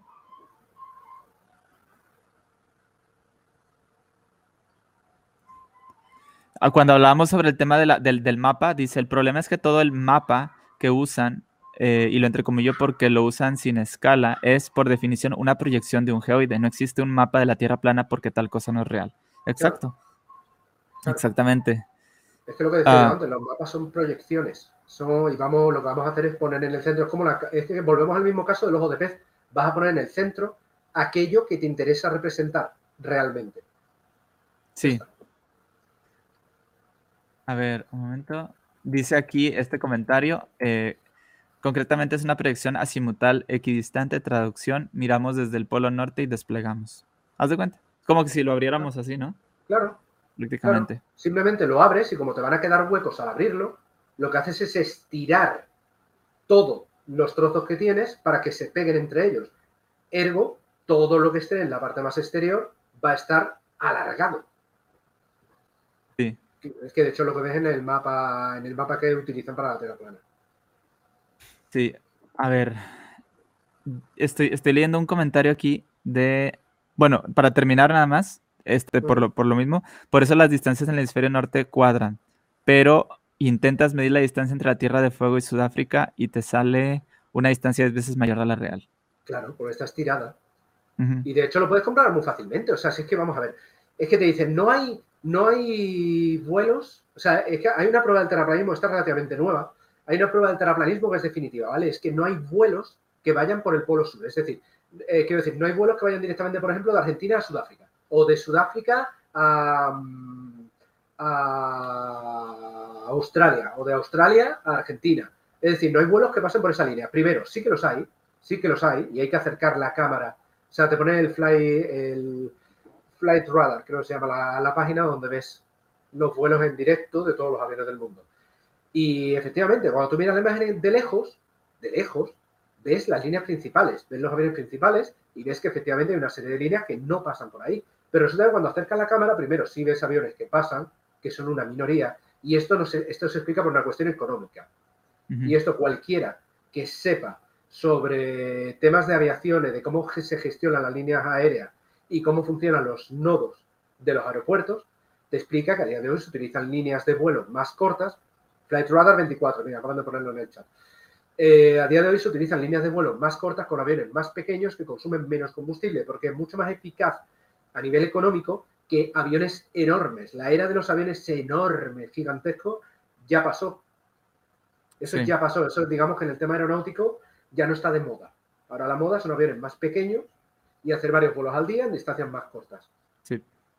Y por eso tienes vuelos que pasan básicamente por las zonas de tierra, es decir, pasan por toda la zona del hemisferio norte donde todo está, casi todo está casi conectado por tierra. Exacto. Fíjate, aquí voy a mandar un saludo a Beto Skeptic. Un Beto Skeptic es también ahí un compañero que tiene su, su, canal y todo. Él ha estado aquí también y dice, yo he viajado en la cabina de pilotos de un avión comercial y se alcanza a ver la curvatura de la Tierra. Y él, él, él trabaja precisamente en, en, eso, él está en contacto en este yo tipo de, de nunca me he fijado. Yendo en avión nunca me he fijado a ver si ve la curvatura o no. Nunca la reconozco que nunca me he fijado. De todas maneras, visto que los vuelos que hago entre Francia y España, normalmente tengo una cantidad de nubes que es alucinante, así que no veo nada. Sí. De hecho, ok. Bueno, era, era también para aprovechar y saludar a Beto. Es que me estoy viendo los comentarios de arriba y por eso, por eso sí. como que me quedé un poquillo. Que, que, quería hacerle una pregunta si por ahí sigue Jolulipa, porque puso un comentario que no entendí, igual si nos puede, si nos puede eh, decir. Dice que hablen del OPPT, Hombres Soberanos. No, no sé a qué te referías con eso, pero igual si nos puedes decir o especificar, te lo agradecería. No tengo ni idea. Mm. Ah, ahí me ha pillado toda la... No sé lo que es. Sí, sí, yo tampoco. Ok. Bien, bien. acerca del, del, del tema de, de, la, de, las estrellas y todo, dice Friki, recuerda que todo eso es por refracción de la luz, dice, dice Hakacho. Creo que hablaba, hablaba cuando, cuando te estaba haciendo la pregunta de, de, cómo ellos explican el tema de, del sol, las estrellas y todo eso, ¿no? Uf, con el tema de la refracción de la luz que tiene unas pajas mentales también uf, enormes con el sí. tema de que prueba de que el Sol está mucho más cerca de lo que parece, que los rayos de luz son, no son paralelos, sino que conver, divergen y tal y que cual, o sea, pero, o sea, es puro desconocimiento de, de, de cómo funciona una lente, porque al fin y al cabo el vapor de agua no deja de ser una lente. Uh -huh. Pero bueno. Exactamente. A ver. A ver, un momentito. Es que hay muchos comentarios, pero algunos son pláticas entre ellos. Entonces sí. quiero, quiero, quiero leer algo que sea. A ver, un momentito. Se me hace, dice Gilberto, aprovechando que está por aquí, que no lo, no lo hemos leído, se me hace muy chistoso que el, eso de los antivacunas, porque no hay una corriente que se llame anti, antibióticos, antianalgésicos. Los he visto automedicarse y a, atascarse de ellos. Pues sí. Sí como les dije, el tema de los antivacunas, los gente que cree en todo tipo de confinaciones, siempre, siempre usan la carta esa, la carta o el as bajo la, manga, eh, bajo la manga que dicen, el tiempo nos dará la razón. Y pueden pasar, eh, no sé, docenas de años y docenas de años y nunca va a llegar el tiempo que les dé la razón, ¿no? Entonces, bueno. Total, a ver, voy a, voy a saltarme muchos comentarios. Y, y, dice, dice aquí, no creo en tu Dios, dice, el documental Behind the Curve está hecho por terraplanistas que demostraron que la Tierra no es plana. Quedaron como payasitos, dice. Es Prácticamente. Que el final, el final, es que el final es tan épico, o sea, el final es tan épico, es que es, que es magistral. El final sí. del documental es magistral. Sí, de hecho. Eduardo dice aquí, um, la idea de la Tierra plana nunca se fue, o aún con el descubrimiento de que es redonda, esa postura siempre siguió es que hasta tiempos muy recientes empecé a escuchar del terraplanismo. Internet, amigo, Internet. Lo resurgió de, a partir del Internet. Tal cual. Como, como tal. E ese, ese, es el detalle. Ah, ok. El simple hecho de que las constelaciones giren en sentido contrario en ambos hemisferios, dice, no creo en tu Dios, destruye el terraplanismo. Hay muchas ¿sabes? cosas que destruyen el terraplanismo, ¿Sabes que, pero. ¿sabes que, hice, ¿Sabes que hice el experimento en uno de mis vídeos de TikTok y aún así tengo terraplanistas diciendo que me equivoco? ¿Perdón? O sea, hice el experimento de, de, demostrar por qué la esfera celeste rota en direcciones distintas según en qué polo estés y aún así hay terraplanistas diciendo que me equivoco. Pues vayan a ver su, su, su, su video. Acuérdense, las redes sociales de Astrofriki están aquí abajo. Ya casi terminamos. Estoy brincando muchos comentarios porque son, eh, son pláticas entre, entre, pues entre las personas que están aquí. Entonces, como quiera, sí hay bastantes comentarios eh, que están diciendo aquí algo. A ver. Un momentito. Fíjate, dice aquí Leo Martínez, hablando sobre el tema de la NASA. 70 millones de dólares por día de presupuesto, pueden hacer cualquier cosa. Se ha dado cuenta de la, de la cantidad, de los gastos que tiene la NASA. Ajá. Y tío Zapa dice, 70 millones al día, luego cuánto dinero piensa que hay, el dinero es, ilimita es limitado, dice. Claro. claro. Y de todas maneras es que aunque es que no sé exactamente cuánto gana, cuánto, cuánto es el presupuesto actual de la NASA, pero teniendo en cuenta las misiones que tienen a día de hoy, es que en esos 70 millones entran muchas cosas. Es que en esos 70 millones entran muchísimas cosas. Primero, la NASA tiene un montón de gente a la que tiene que pagar. Tiene un montón de ingenieros. O sea, vamos a ver, la NASA no contrata curritos. La NASA no contrata gente a la que le paga 600 mm, euros al mes. La NASA tiene ingenieros, tiene científicos, Y no cualquiera puede estar ahí. Y no cualquiera puede estar ahí. Y los sueldos están bien, no son la leche, ¿vale? No son la leche, pero ganan bien, se ganan bien la vida, ¿vale? Eso lo tienes que pagar. Sí. y no nada más el sueldo. Tienes que pagar. Y no, nada más el sueldo, las prestaciones. Claro. o sea que vamos a ver, mira cuánto cuesta, por ejemplo, cuánto ha costado, por ejemplo, el, el S. Vamos a ver, es que el argumento del dinero el argumento del dinero es absolutamente estúpido y te voy a decir por qué. O sea, ese argumento es, no. Sobre todo si dices esto. Claro, sí, el dinero, sí, sí, de la nada crea el dinero. Por eso, Los imprimes los billetes y ya tienes más dinero, ¿no? Joder, pues soy, un normal. Tengo una impresora aquí en casa, no sé qué hago, bueno, estoy imprimiendo dinero. ¿Sabes? En fin. Eso es desconocimiento de economía básica. Pero bueno. El problema de la NASA es que su presupuesto no es ya que el presupuesto esté controlado, es que el presupuesto tiene auditorías externas. El presupuesto de la NASA está ajustado al céntimo y todo tiene una factura detrás y todo gasto está comprobado y verificado. Cada gasto de la NASA todo el tiempo. Así que no. O sea, la NASA no es el ejército de Estados Unidos que tiene fondos secretos que lo podemos para una cosa, para otra, porque bueno, se dice, no, es que es la defensa nacional, es la defensa nacional y no podemos hablar del tema, ¿sabes? La NASA no, la NASA es una organización civil, una organización pública civil, científica, y tiene que justificar cada céntimo que gasta, todo el tiempo. O sea que no. Sí, exactamente. Ay, canijo. Este, este, esto del, dinero ilimitado me, hizo que se me murieran varias neuronas, de verdad. no, el dinero sí, no, imprimimos más y ya está, claro. Eso no, provoca inflación ni nada. El dinero no está basado en cuánto tienen los demás y en, un patrón de, real que es el oro, ¿sabes? No. Ahora, aquí, aquí, aquí entró alguien a comentar algo súper interesante. Dice, yo estoy en un grupo de Telegram porque una chava argentina tiene ideas o teorías interesantes sobre los extraterrestres, pero ese grupo ya ni lo leo, la mayoría son antivacunas y se la pasan hablando de temas muy tontos y la pandemia y el orden mundial. Es que imagina cuando, cuando ya tienes el pensamiento conspiranoico de que la Tierra es plana, de las antivacunas y todo, todo eso se junta. Esa gente se junta y empiezan a, converger todas esas, esas teorías de conspiración y ya no nada más es un antivacunas, es alguien que es antivacunas, cree en la Tierra plana, cree en el orden mundial, cree en los seres de luz, en los extraterrestres, en los reptilianos, en los Illuminati y todas esas cosas al mismo tiempo. O sea, que... Y aparte creen en la Biblia, o sea, y dicen... Y... Bueno. Bueno, total. Eh, eh, es, es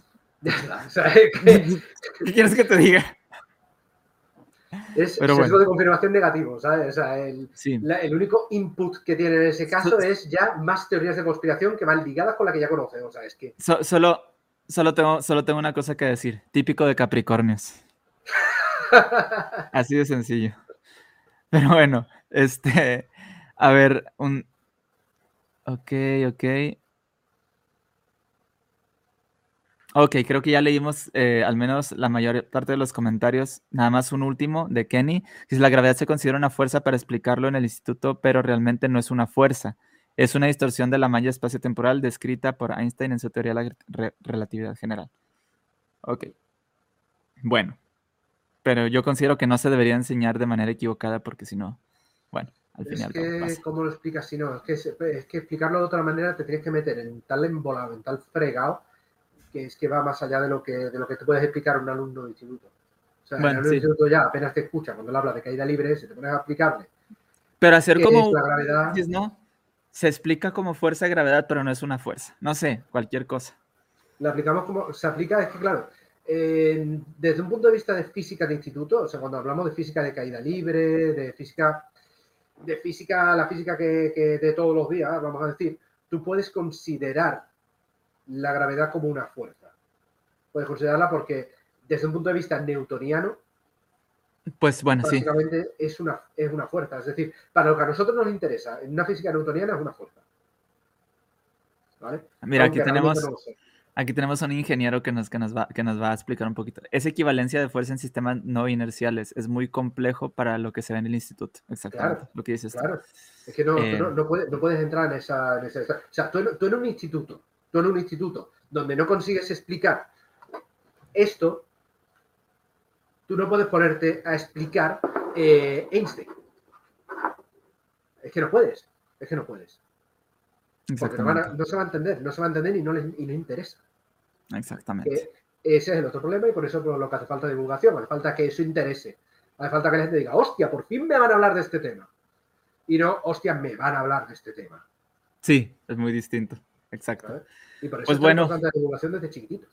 Exactamente, la, divulgación es algo que yo, la verdad, yo eh, admiro bastante y, y, estoy bastante, bueno, Creo que, las redes sociales han, han, hecho, y hemos hablado mucho de que legiones de idiotas se junten y todo, pero también han hecho que muchas personas encuentren eh, muchas respuestas en la ciencia, en el conocimiento, en la investigación. No nada más Internet, y hay que ver el lado bueno de las cosas, no nada más Internet es un lugar en donde se pueden encontrar em, magufadas, eh, teorías de conspiración y todo. Tú busca cualquier libro de ciencia, busca, busca documentales, busca, eh, ¿cómo se dice? Algunos blogs científicos o, páginas de, organizaciones científicas eh, de ciencia o que hacen tecnología y ciencia y vas a tener montón y montón de, información ahí para, para leer, para descargar, para ver, escuchar en forma de video, de, audio, de texto, de lo que quieras. De lo que quieras. Mira, Tiffany Molina acaba de publicar un comentario muy interesante. Ah, ok, lo pongo. Eh, al que me gustaría razonar. Dale, dale. ¿Vale? O sea, en el instituto un profesor de ciencias nos decía que las cremas corporales tenían fetos. Tampoco muy de fiar aprender en la escuela. Lo que, no, aprender en la escuela es de fiar, lo que no es de fiar es creerse todo lo que alguien te dice. ¿Vale? Esto es simple, esto no está en tu libro de texto, esto no ha sido validado, esto no ha sido sometido a una revisión por pares. Por lo tanto, en ese momento es cuando hay que decir al profesor cuáles son sus pruebas. ¿Tiene pruebas de lo que está diciendo? Esto es puro escepticismo.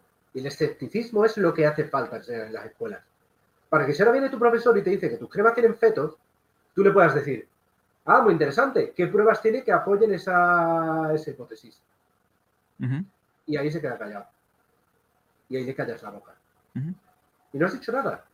Simplemente le has pedido que pruebe su afirmación. Que evidencias, exactamente. Ya está. Las evidencias son las cadenas de, WhatsApp, ¿no? Que, mandan ahí las tías, las tías religiosas. Claro. esas son las evidencias que tienen. Y, por eso es tan importante, o sea, es importantísimo que en un momento dado haya alguien que levante la voz y diga, ¿tiene pruebas de lo que estás diciendo? Simplemente. Exacto.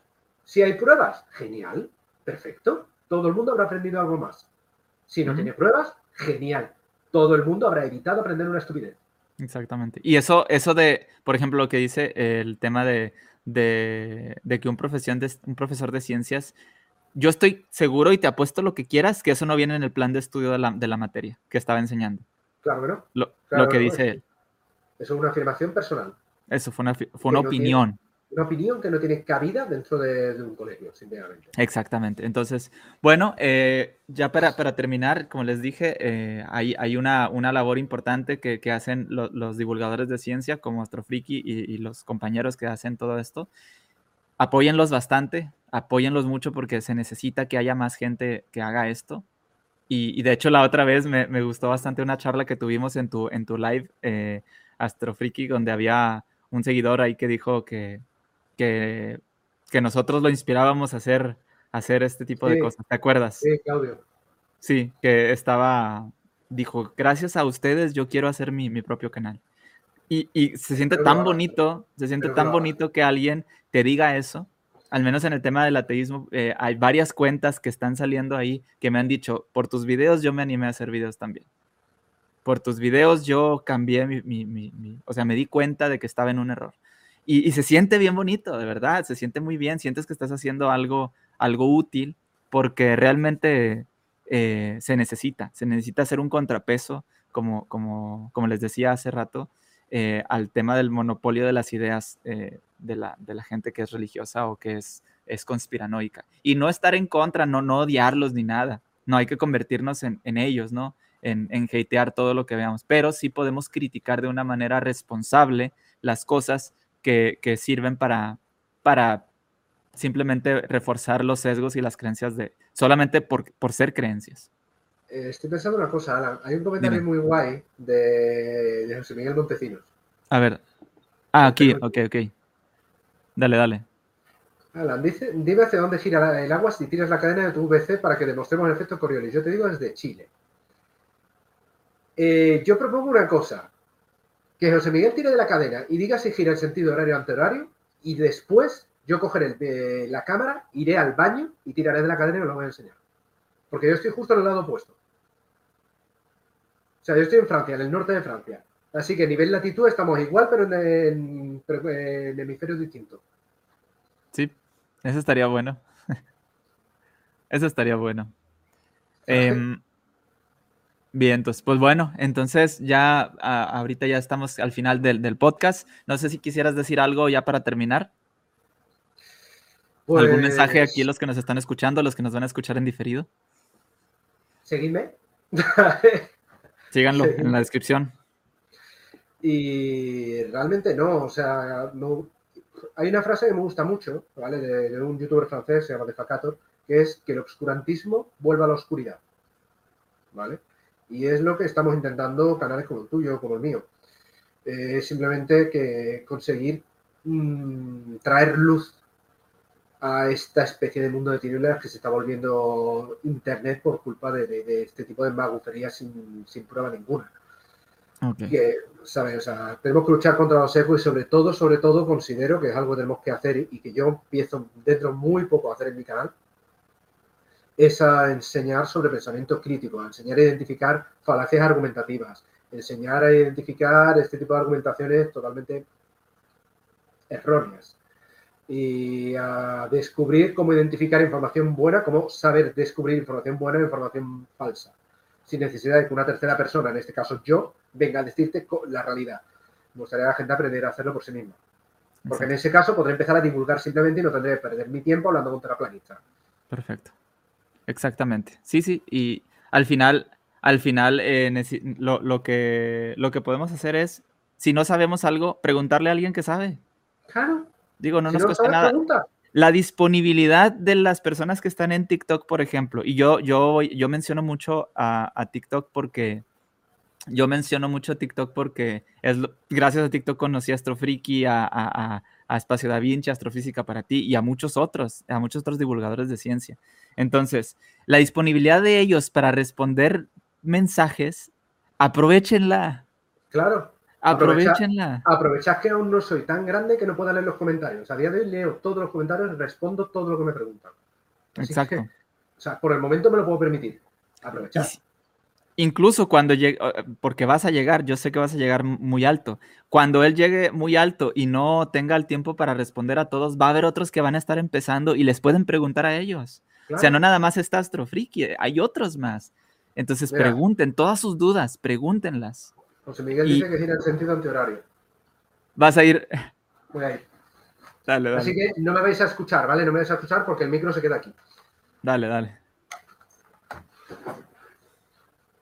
Te vas a enseñar la cámara. Ah, bueno. ok. Eh, mientras, mientras Astroflick nos da esa, esa, esa, esa muestra. Eh, yo les quiero agradecer bastante que, que, obviamente están aquí viendo este live. Eh, nos han aguantado tanto tiempo de, estar hablando sobre, sobre este tema. Sé que es muy interesante y realmente eh, queremos que, que, esto se siga haciendo, como siempre. Hugo Pérez, ¿cómo estás? Ah, ya, ya viene la prueba. Yo no vi nada.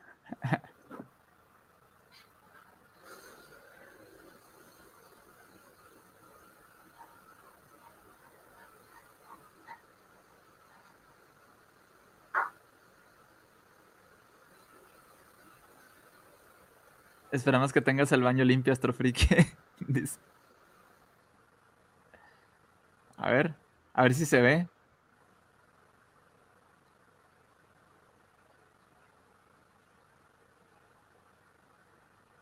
Yo lo vi igual.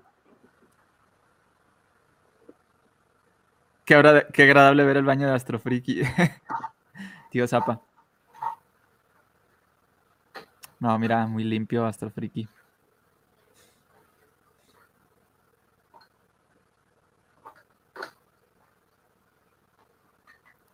Ya vimos la demostración. José Miguel, ¿qué tienes que decir en tu defensa? Ah, bueno, todavía no nos escucha Astrofriki. No sé si se ha visto o qué. Sí. ¿Qué tienes que decir en tu defensa, José? José Miguel. ¿De qué? ¿Por qué? ¿Qué pasa? Este, bueno. No me he perdido, yo no oía nada. No, no, no, no te perdiste de nada. Estábamos, estábamos atentos viéndote. Ah, bien. Muy limpio. Agradable ver el baño de. Pero bueno. eh... decir que, vivo en Francia en el piso que me puedo permitir. O sea, no es gran cosa. Exactamente. Pero bueno, está muy bien. Y pues ya está. Igual. Al menos yo, yo logré ver que sí fue también en sentido contrario. Ojalá no tenga la cámara en modo espejo. No, precisamente. precisamente he cogido la cámara con la que. Vean las letras de la camiseta. Claro. Claro. Ya con eso, eh, ahí está su, evidencia. las letras de. El efecto Coriolis es muy débil como para detectarlo en, estos lugares, en esos lugares. De todas maneras, es que el efecto Coriolis, vamos a ver, es que el tema del efecto Coriolis, probarlo en un sistema pequeño, como puede ser un váter, es un poco ridículo. ¿Vale? Es un poco ridículo. el efecto Coriolis tú lo detectas con cosas grandes. Con cosas grandes, como por ejemplo un péndulo de Foucault enorme. Yo me acuerdo, por ejemplo, en Granada había visto un péndulo de Foucault gigantesco que volaba un montón porque además lo utilizaban como reloj. Era un péndulo de Foucault que tenía un imán y se utilizaba como reloj. Era súper interesante. Exactamente. Pues bueno, ahora sí nos estamos despidiendo, gente. Muchísimas gracias por acompañarnos. Y como les digo, siempre eh, cuestionen todo. ah, ah lo de, lo de la, cámara en espejo era broma. Está bien, no te preocupes. Este, no, pero, una pregunta, no pero es una pregunta muy, muy clara, ¿sabes? no, no, ¿Es la cámara en espejo o no? O sea, es una pregunta que hay que hacer. ¿eh? Sí, sí, sí. Cuídense mucho. Gracias por, por estar aquí. Eh, gracias, Astrofriki, por acompañarme. De verdad es que estuvo buenísima la charla. y esperamos que pueda, podamos hacer esa, esa plática entre todos, eh, entre todos aquí.